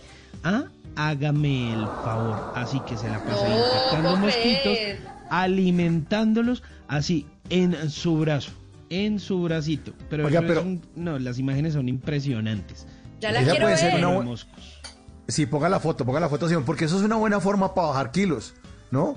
Se coge y mete la mano en la caja esa de los moscos y ¡tin! lo van cogiendo los mosquitos y lo van haciendo adelgazar ahí a las malas. Bueno, 12.35. Muy bravo, 12.35. Sigue la línea B. Ah, bueno, ya, ya solamente nombra. Ya, yo iba a decir el número y todo, pero María, a ver quién está por ahí. ¡Espánteme! Ah, ese cuervo. Espánteme. espánteme. María, por favor, conteste el teléfono a ver quién es. Ay, Dios mío, aquí con el corazón en la mano después de todas estas historias. Buenos días, ¿con quién tenemos el gusto de hablar? Hola, buenos días. Hola, buenos Días, ¿quién habla con esa voz tan bella? Bueno, hablan con Seudi Jacome desde Ocaña, norte de Santander, puertas del Catatumbo. ¿Cómo es su nombre? Que no, Seuli, no, no ¿es tu nombre? Seudi, Seudi Jacome. Seudi. Seudi. Sí. Seudi tiene una voz de que nos trae unas historias. No, esto.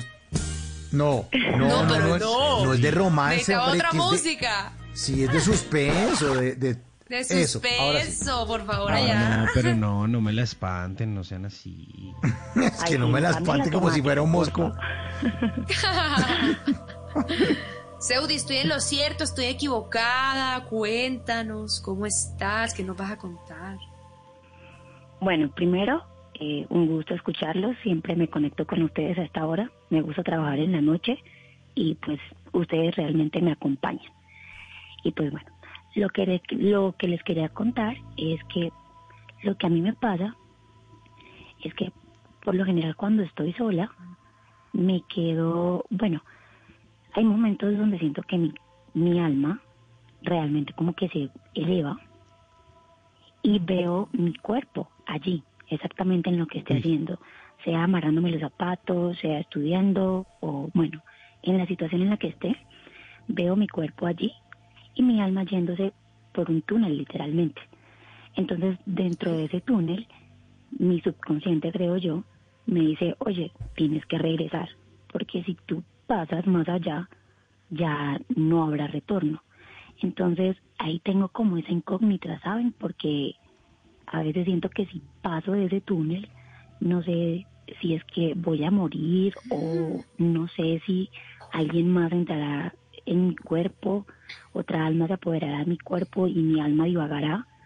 Pero entonces es algo, es algo bien, bien confuso, la verdad. Y en me, ha, me ha pasado en repetidas ocasiones. Sí. ¿Y te pasa cuando estás durmiendo o cuando estás eh, haciendo qué y eres consciente todo el tiempo? Pues mira, ahí es donde está el punto que es súper curioso porque, o sea, me pasa es cuando estoy despierta.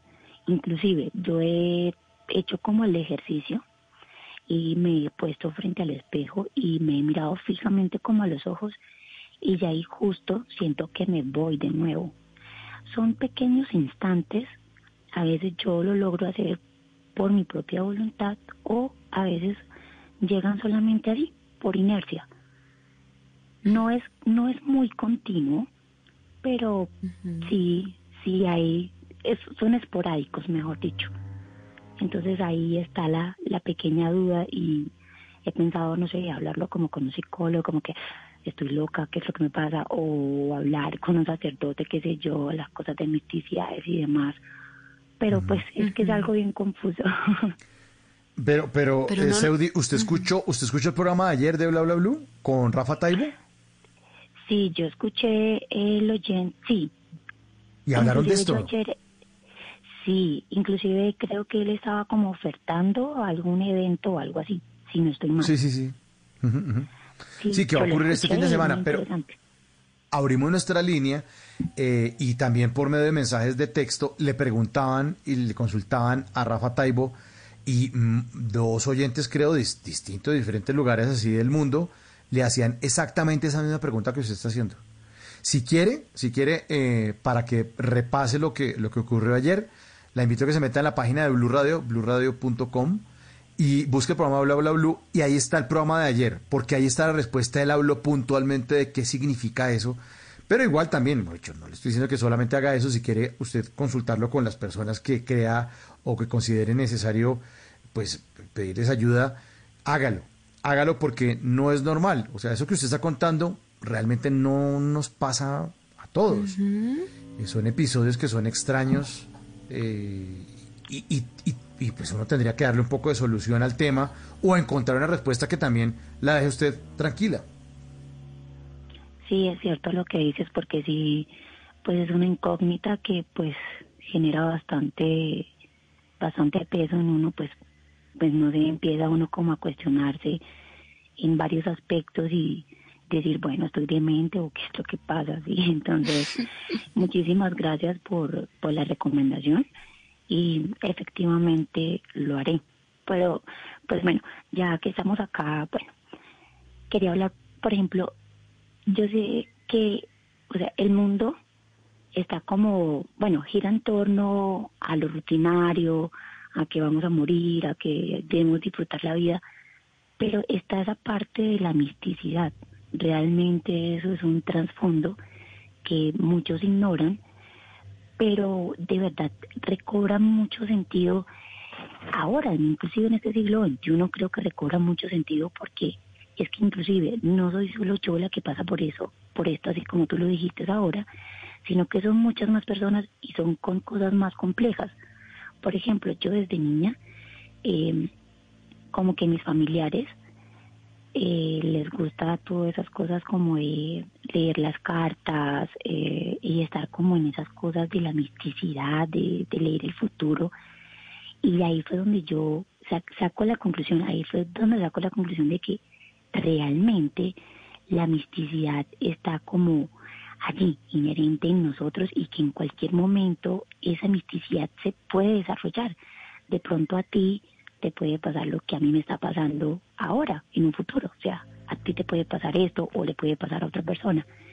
Lo que quiero decir es que no estamos exentos, que la misticidad está todo el tiempo rodeándonos y que está allí todo el tiempo como presente, esperando a que, no sé, por cosas así, llegue a cada uno de nosotros. Bueno, así es, así es, así es, así es, así es. Nosotros les preguntamos a nuestros oyentes hoy, Si creían en la vida después de la muerte, a propósito de el, lanzamiento del libro de Esteban Cruz, nu- nuestro querido antropólogo Esteban Cruz. ¿Usted cree en la vida después de la muerte? Pues la verdad, hoy precisamente lo comentaba con un grupo de amigos, como que dijeron, oye, si tú eres mala te vas para el infierno. Entonces yo le dije, ¿realmente existe el infierno?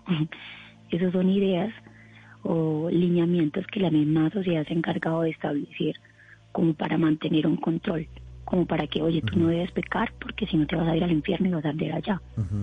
Pero realmente como que pues no sé si habrá vida después de la muerte o si realmente habrá vida en otros planetas y estamos acá como un experimento.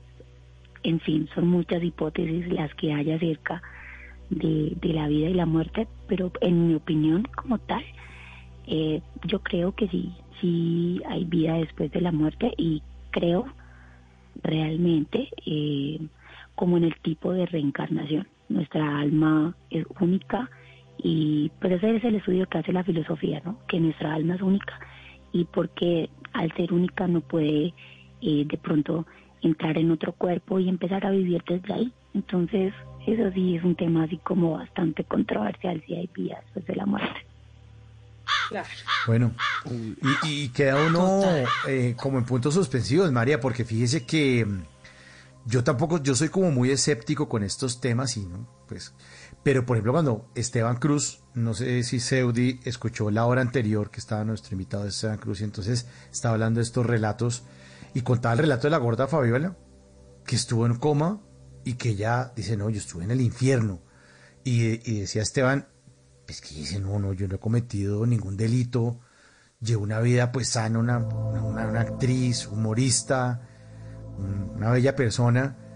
¿Cómo es posible que uno vaya a un lugar y sienta que está en el infierno y que ella vea gente que ya se murió y que sienta que esas personas eran malas personas y las vea? Es una cosa inexplicable. Yo, y, y lo mismo, estoy en la misma posición de, de Esteban. Aquí no estamos vendiendo ninguna idea, sino simplemente investigando o exponiendo, en este caso aquí en Bla Bla Blue, bien, exacto.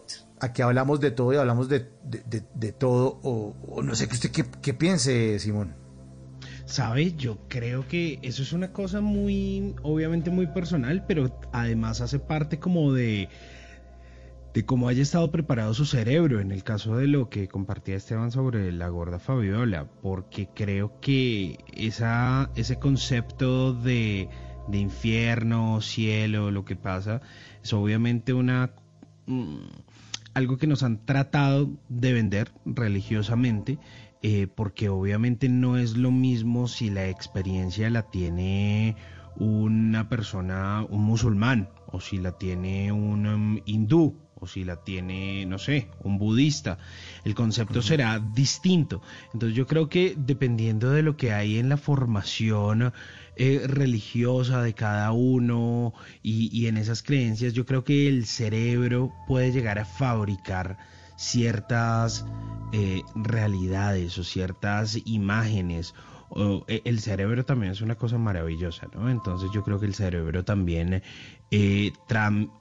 fabrica como ciertas escenas créditos o pos, poscréditos en los que, no sé, se almacenan distintas realidades. No sé qué, no sé qué tanto exista ese, ese cielo, ese infierno, pero, pero pues el, el- el cerebro sigue funcionando realmente. Hasta que Mm. usted no muera, muera, muera, de verdad, pues el cerebro no deja de funcionar. Entonces yo creo que esos sí son como, como estados de alerta o estados de, de- de formas de supervivencia que tiene el cerebro e ilustra, muestra distintas realidades y seguramente esa experiencia, me gustaría saberlo, si, si la tiene una persona, un, un- un musulmán o un hindú o, o un judío.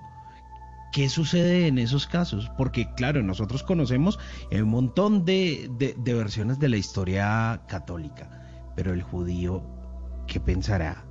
¿Será que hay, eh, hay ese infierno como nosotros lo vemos ahí? O, eh, eh, eso, eso es interesante, ¿no? Y ahí es donde uno se plantea qué tan real puede llegar a ser eso. Y obviamente, como digo, eso es una cuestión que parte desde la religión y es muy, pero muy personal. Pero es muy interesante. ¿Y usted qué piensa, Saudi? ¿Qué piensa de eso?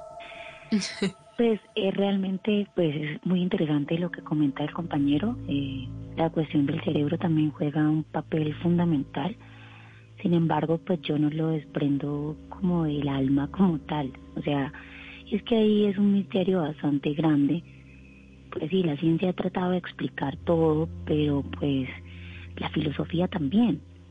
Entonces es muy interesante eh, cómo las emociones pueden causar en, en nosotros tantas cosas al punto de decir, porque si ya lo había escuchado, por ejemplo, de la gota Fabiola, ya lo había escuchado como en otras personas que a veces están en cirugías y llegan y dicen, no, es que yo realmente estuve a las puertas de, de, de la muerte y estuve en el infierno y, y vi cómo ardían y todas esas cosas. Entonces, ahí es donde uno pues se plantea realmente, bueno, ¿será que es mi subconsciente que me engaña?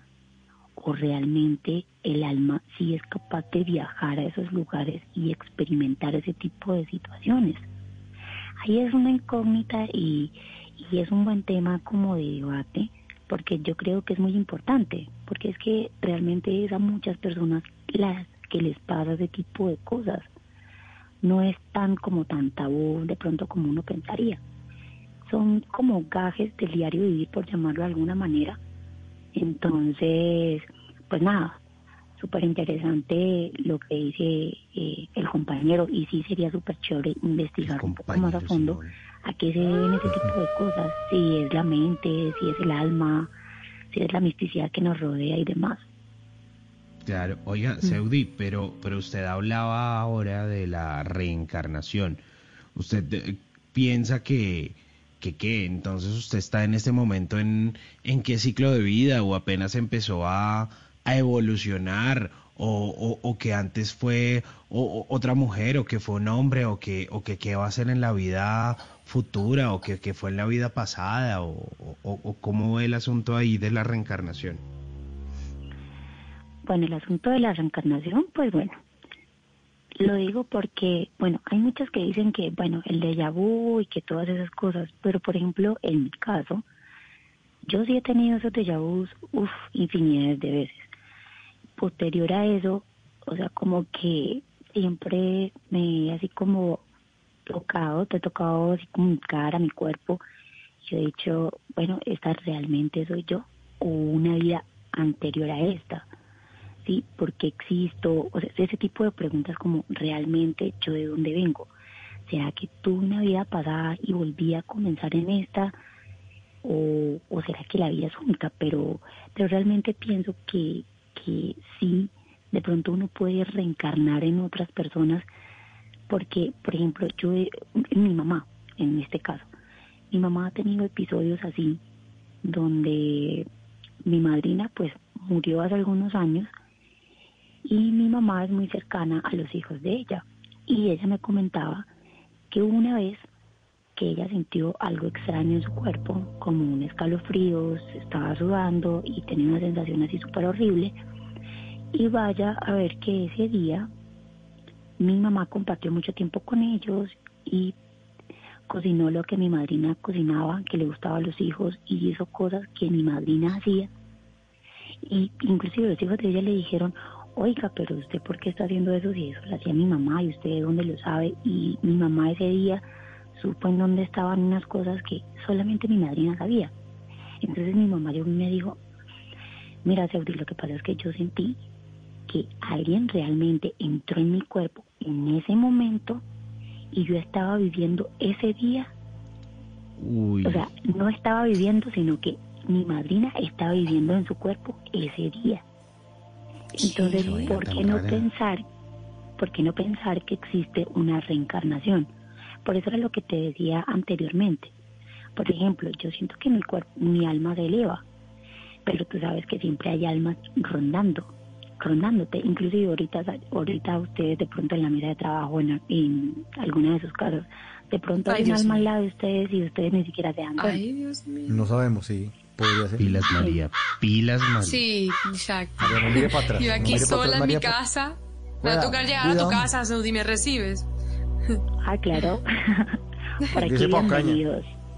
Eh, Caña, ¿Y cómo hace uno para saber si tiene almas al lado? Pues yo creo que eso es un don que cada uno tiene. Por ejemplo, como los perros, ustedes creo que fue el programa de ayer, que Sí. el señor me decía que los perros veían cosas que uno, pues no, pues obviamente ellos ven a blanco y negro y si hay almas por ahí, pues se manifiestan es en blanco y pues uno no las ve. Y en cambio los perros sí.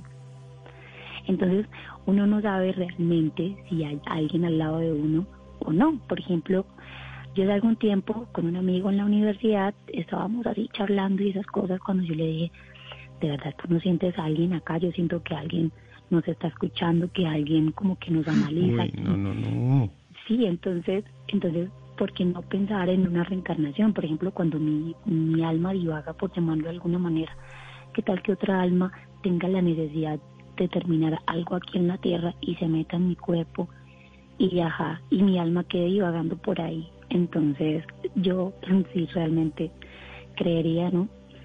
Eh, y cada quien pues tiene la manera de ver las cosas como quiere y pues yo en este caso creería que la reencarnación sí podría ser eh, algo factible. Pues sí. Así, así lo afirma usted, Seudi, así como lo dijo nuestro oyente ayer, Eduardo Carvajal, que estaba en Cumaral Meta, que tenía perros y gatos en esa finca, eh, que tenía su academia de joropo, pero que, que siempre decía que en el llano y, y en muchos sitios por donde él se movía en Colombia siempre sentía cosas extrañas, que tenía su gato que era como un, como un imán de, de pronto de malas energías y que los perros ladraban y se comportaban. De hecho, cuando estábamos hablando con él, yo no sé si ustedes alcanzaron a sentir que había unos, el perro de él estaba como ladrando allá afuera. Yo decía, quién sabe qué estará viendo hasta ahora, pero bueno. Pues Seudi, muchas gracias por comunicarse con nosotros, gracias por compartir sus experiencias.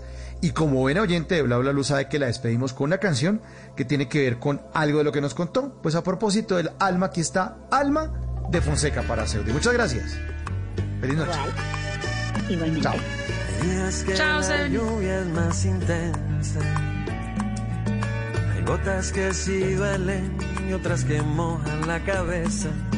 Hay noches que se roban hasta el sueño. Dormir tranquilo tiene precio. Pensar de vez en cuando no hace daño. Para secar las penas de todo lo que está pasando. Levántame temprano en la mañana. Vivir contigo es mi consuelo. Solo encuentra la manera ay, de mirar hacia el cielo y de buscar las estrellas. Quererte siempre sin miedo, acompañarnos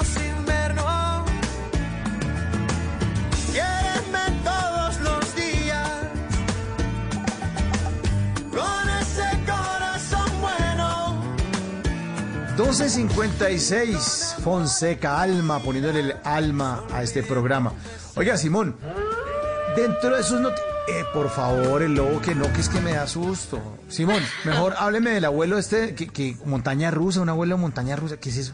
¿Usted dónde Pues saca estas imagínese, Por favor. imagínese cómo sería de chévere usted tener una montaña rusa en el patio de su casa. Bueno, a mí me gustaría primero que todo tener patio, porque aquí pues, no, no, no tengo patio porque vivo en un apartamento. Pero si tuviera una casa y tuviese patio, sería chévere, ¿por qué no tener una montaña rusa?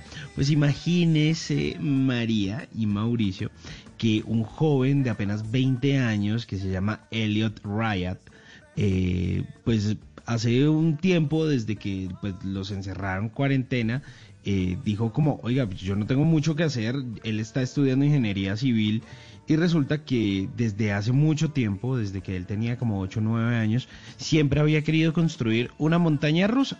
No sé por qué, de esos sueños que tiene de niño, él quería hacer una montaña rusa.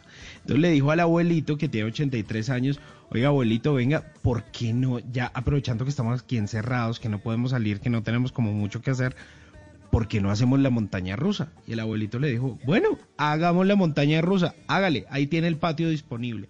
Pues se pusieron a armar una montaña rusa, fueron y compraron más o menos unos 1.500 dólares en madera, eso vienen a ser casi 6 millones de pesos.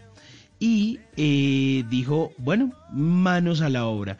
Compraron madera, clavos, eh, pasaron incontables días y horas, eh, mejor dicho, allá en el patio construyendo, que cortando, que uniendo, que pegando. Y hasta que lograron armar la montaña rusa. Las imágenes son divertidísimas, se las voy a com- compartir a través de mi cuenta de Twitter. Pero quedó buena, quedó buena. Para que ustedes vean.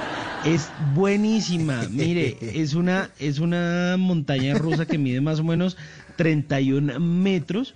Y ahí usted ve las imágenes que ya se las voy a compartir del abuelo de 83 años montando en esa montaña rusa que le diseñó su nieto de 20 años. Es una maravilla y dice, no, pues la verdad es que fue muy emocionante, fue un sueño que yo tenía de niño, mi abuelo también quería tener una montaña rusa porque él me contaba muchos cuentos sobre montañas rusas cuando yo estaba chiquito y hacer esto realidad pues es una, una maravilla. ¿Qué tal? Imagínese usted tener una montaña rusa en la casa. Obviamente no es tan alta como las de los grandes parques, Claro.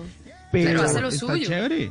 Está chévere. Como por usted montar ahí al perrito o lanzarse usted.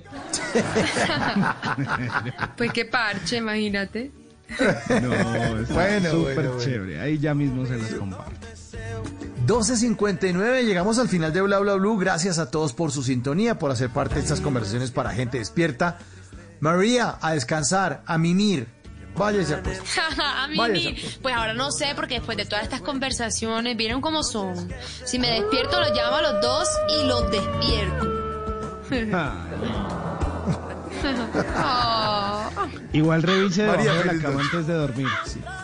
Métase, cura, coja las cobijas y, y métase debajo de las cobijas y duerma y descanse. Muchas gracias, María. Feliz resto de noche. Lo mismo para ustedes, mejor dicho, a dormir. Simon, váyase a Rucha. Vaya, váyase a cuesta, váyase a cuesta. Ya mismo, ya mismo, porque está haciendo un poquito de frío. Un abrazo. María, un abrazo, Ma- eh, Mauricio, a nuestros oyentes y a nuestro equipo de trabajo. Nuestro equipo de trabajo, sí, sí, el que pone la- los zancudos, los efectos, es- ese señor se llama Ricardo Acevedo, está en el control master, es nuestro equipo de trabajo. Al lado está el grande, el grande de la producción, el 10, el Diego, el Diego Garibello. Gracias, don Dieguito. Grande sos vos. Una en punto. Ah, vea, y ahora nos puso risa Ricardo. Ahora nos puso risa.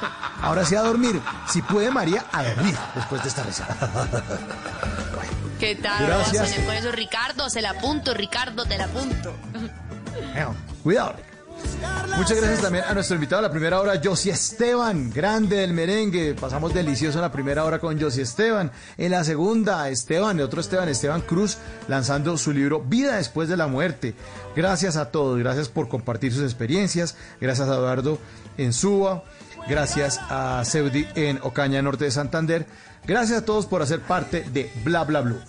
A continuación viene Javier Segura con voces y sonidos. Después de voces y sonidos viene la repetición, viene música blue. A las 2 de la mañana la repetición de Voz Populi.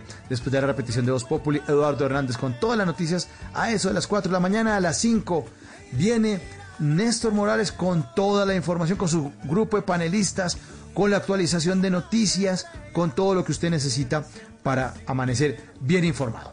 Mi nombre es Mauricio Quintero y siempre, siempre será un honor hacer parte de estas conversaciones para gente despierta, acompañarlos a ustedes cada noche aquí en Bla Bla Blue. Feliz resto de noche y hasta entonces. Chao. Chao, chao. Chao.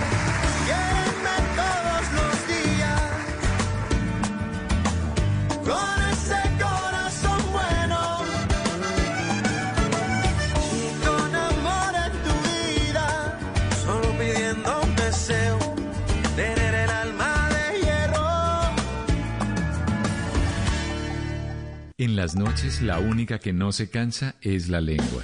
Por eso, de lunes a jueves a las 10 de la noche empieza Bla Bla Blue con invitados de lujo. Soy Lorna Cepeda. Yo soy Diego Verdaguer. Yo soy la Consuelo Les habla el Luzoso. chef Jorge Raúl. Hola, soy Carolina Cuervo. Senado, la reina de la música popular. Yo soy Adriana Lucía. Tato de Evia. Blue, vamos a echar entonces el pote y el Con buena música, con historias que merecen ser contadas, con expertos en esos temas que desde nuestra casa tanto nos inquietan y con las llamadas de los oyentes que quieran hacer parte de este espacio de conversaciones para gente te despierta. Bla bla blue. De 10 de la noche a 1 de la mañana. Bla bla blue. Con María Macausla, Simón Hernández y Mauricio Quintero. Bla bla blue. Porque ahora te escuchamos en la radio.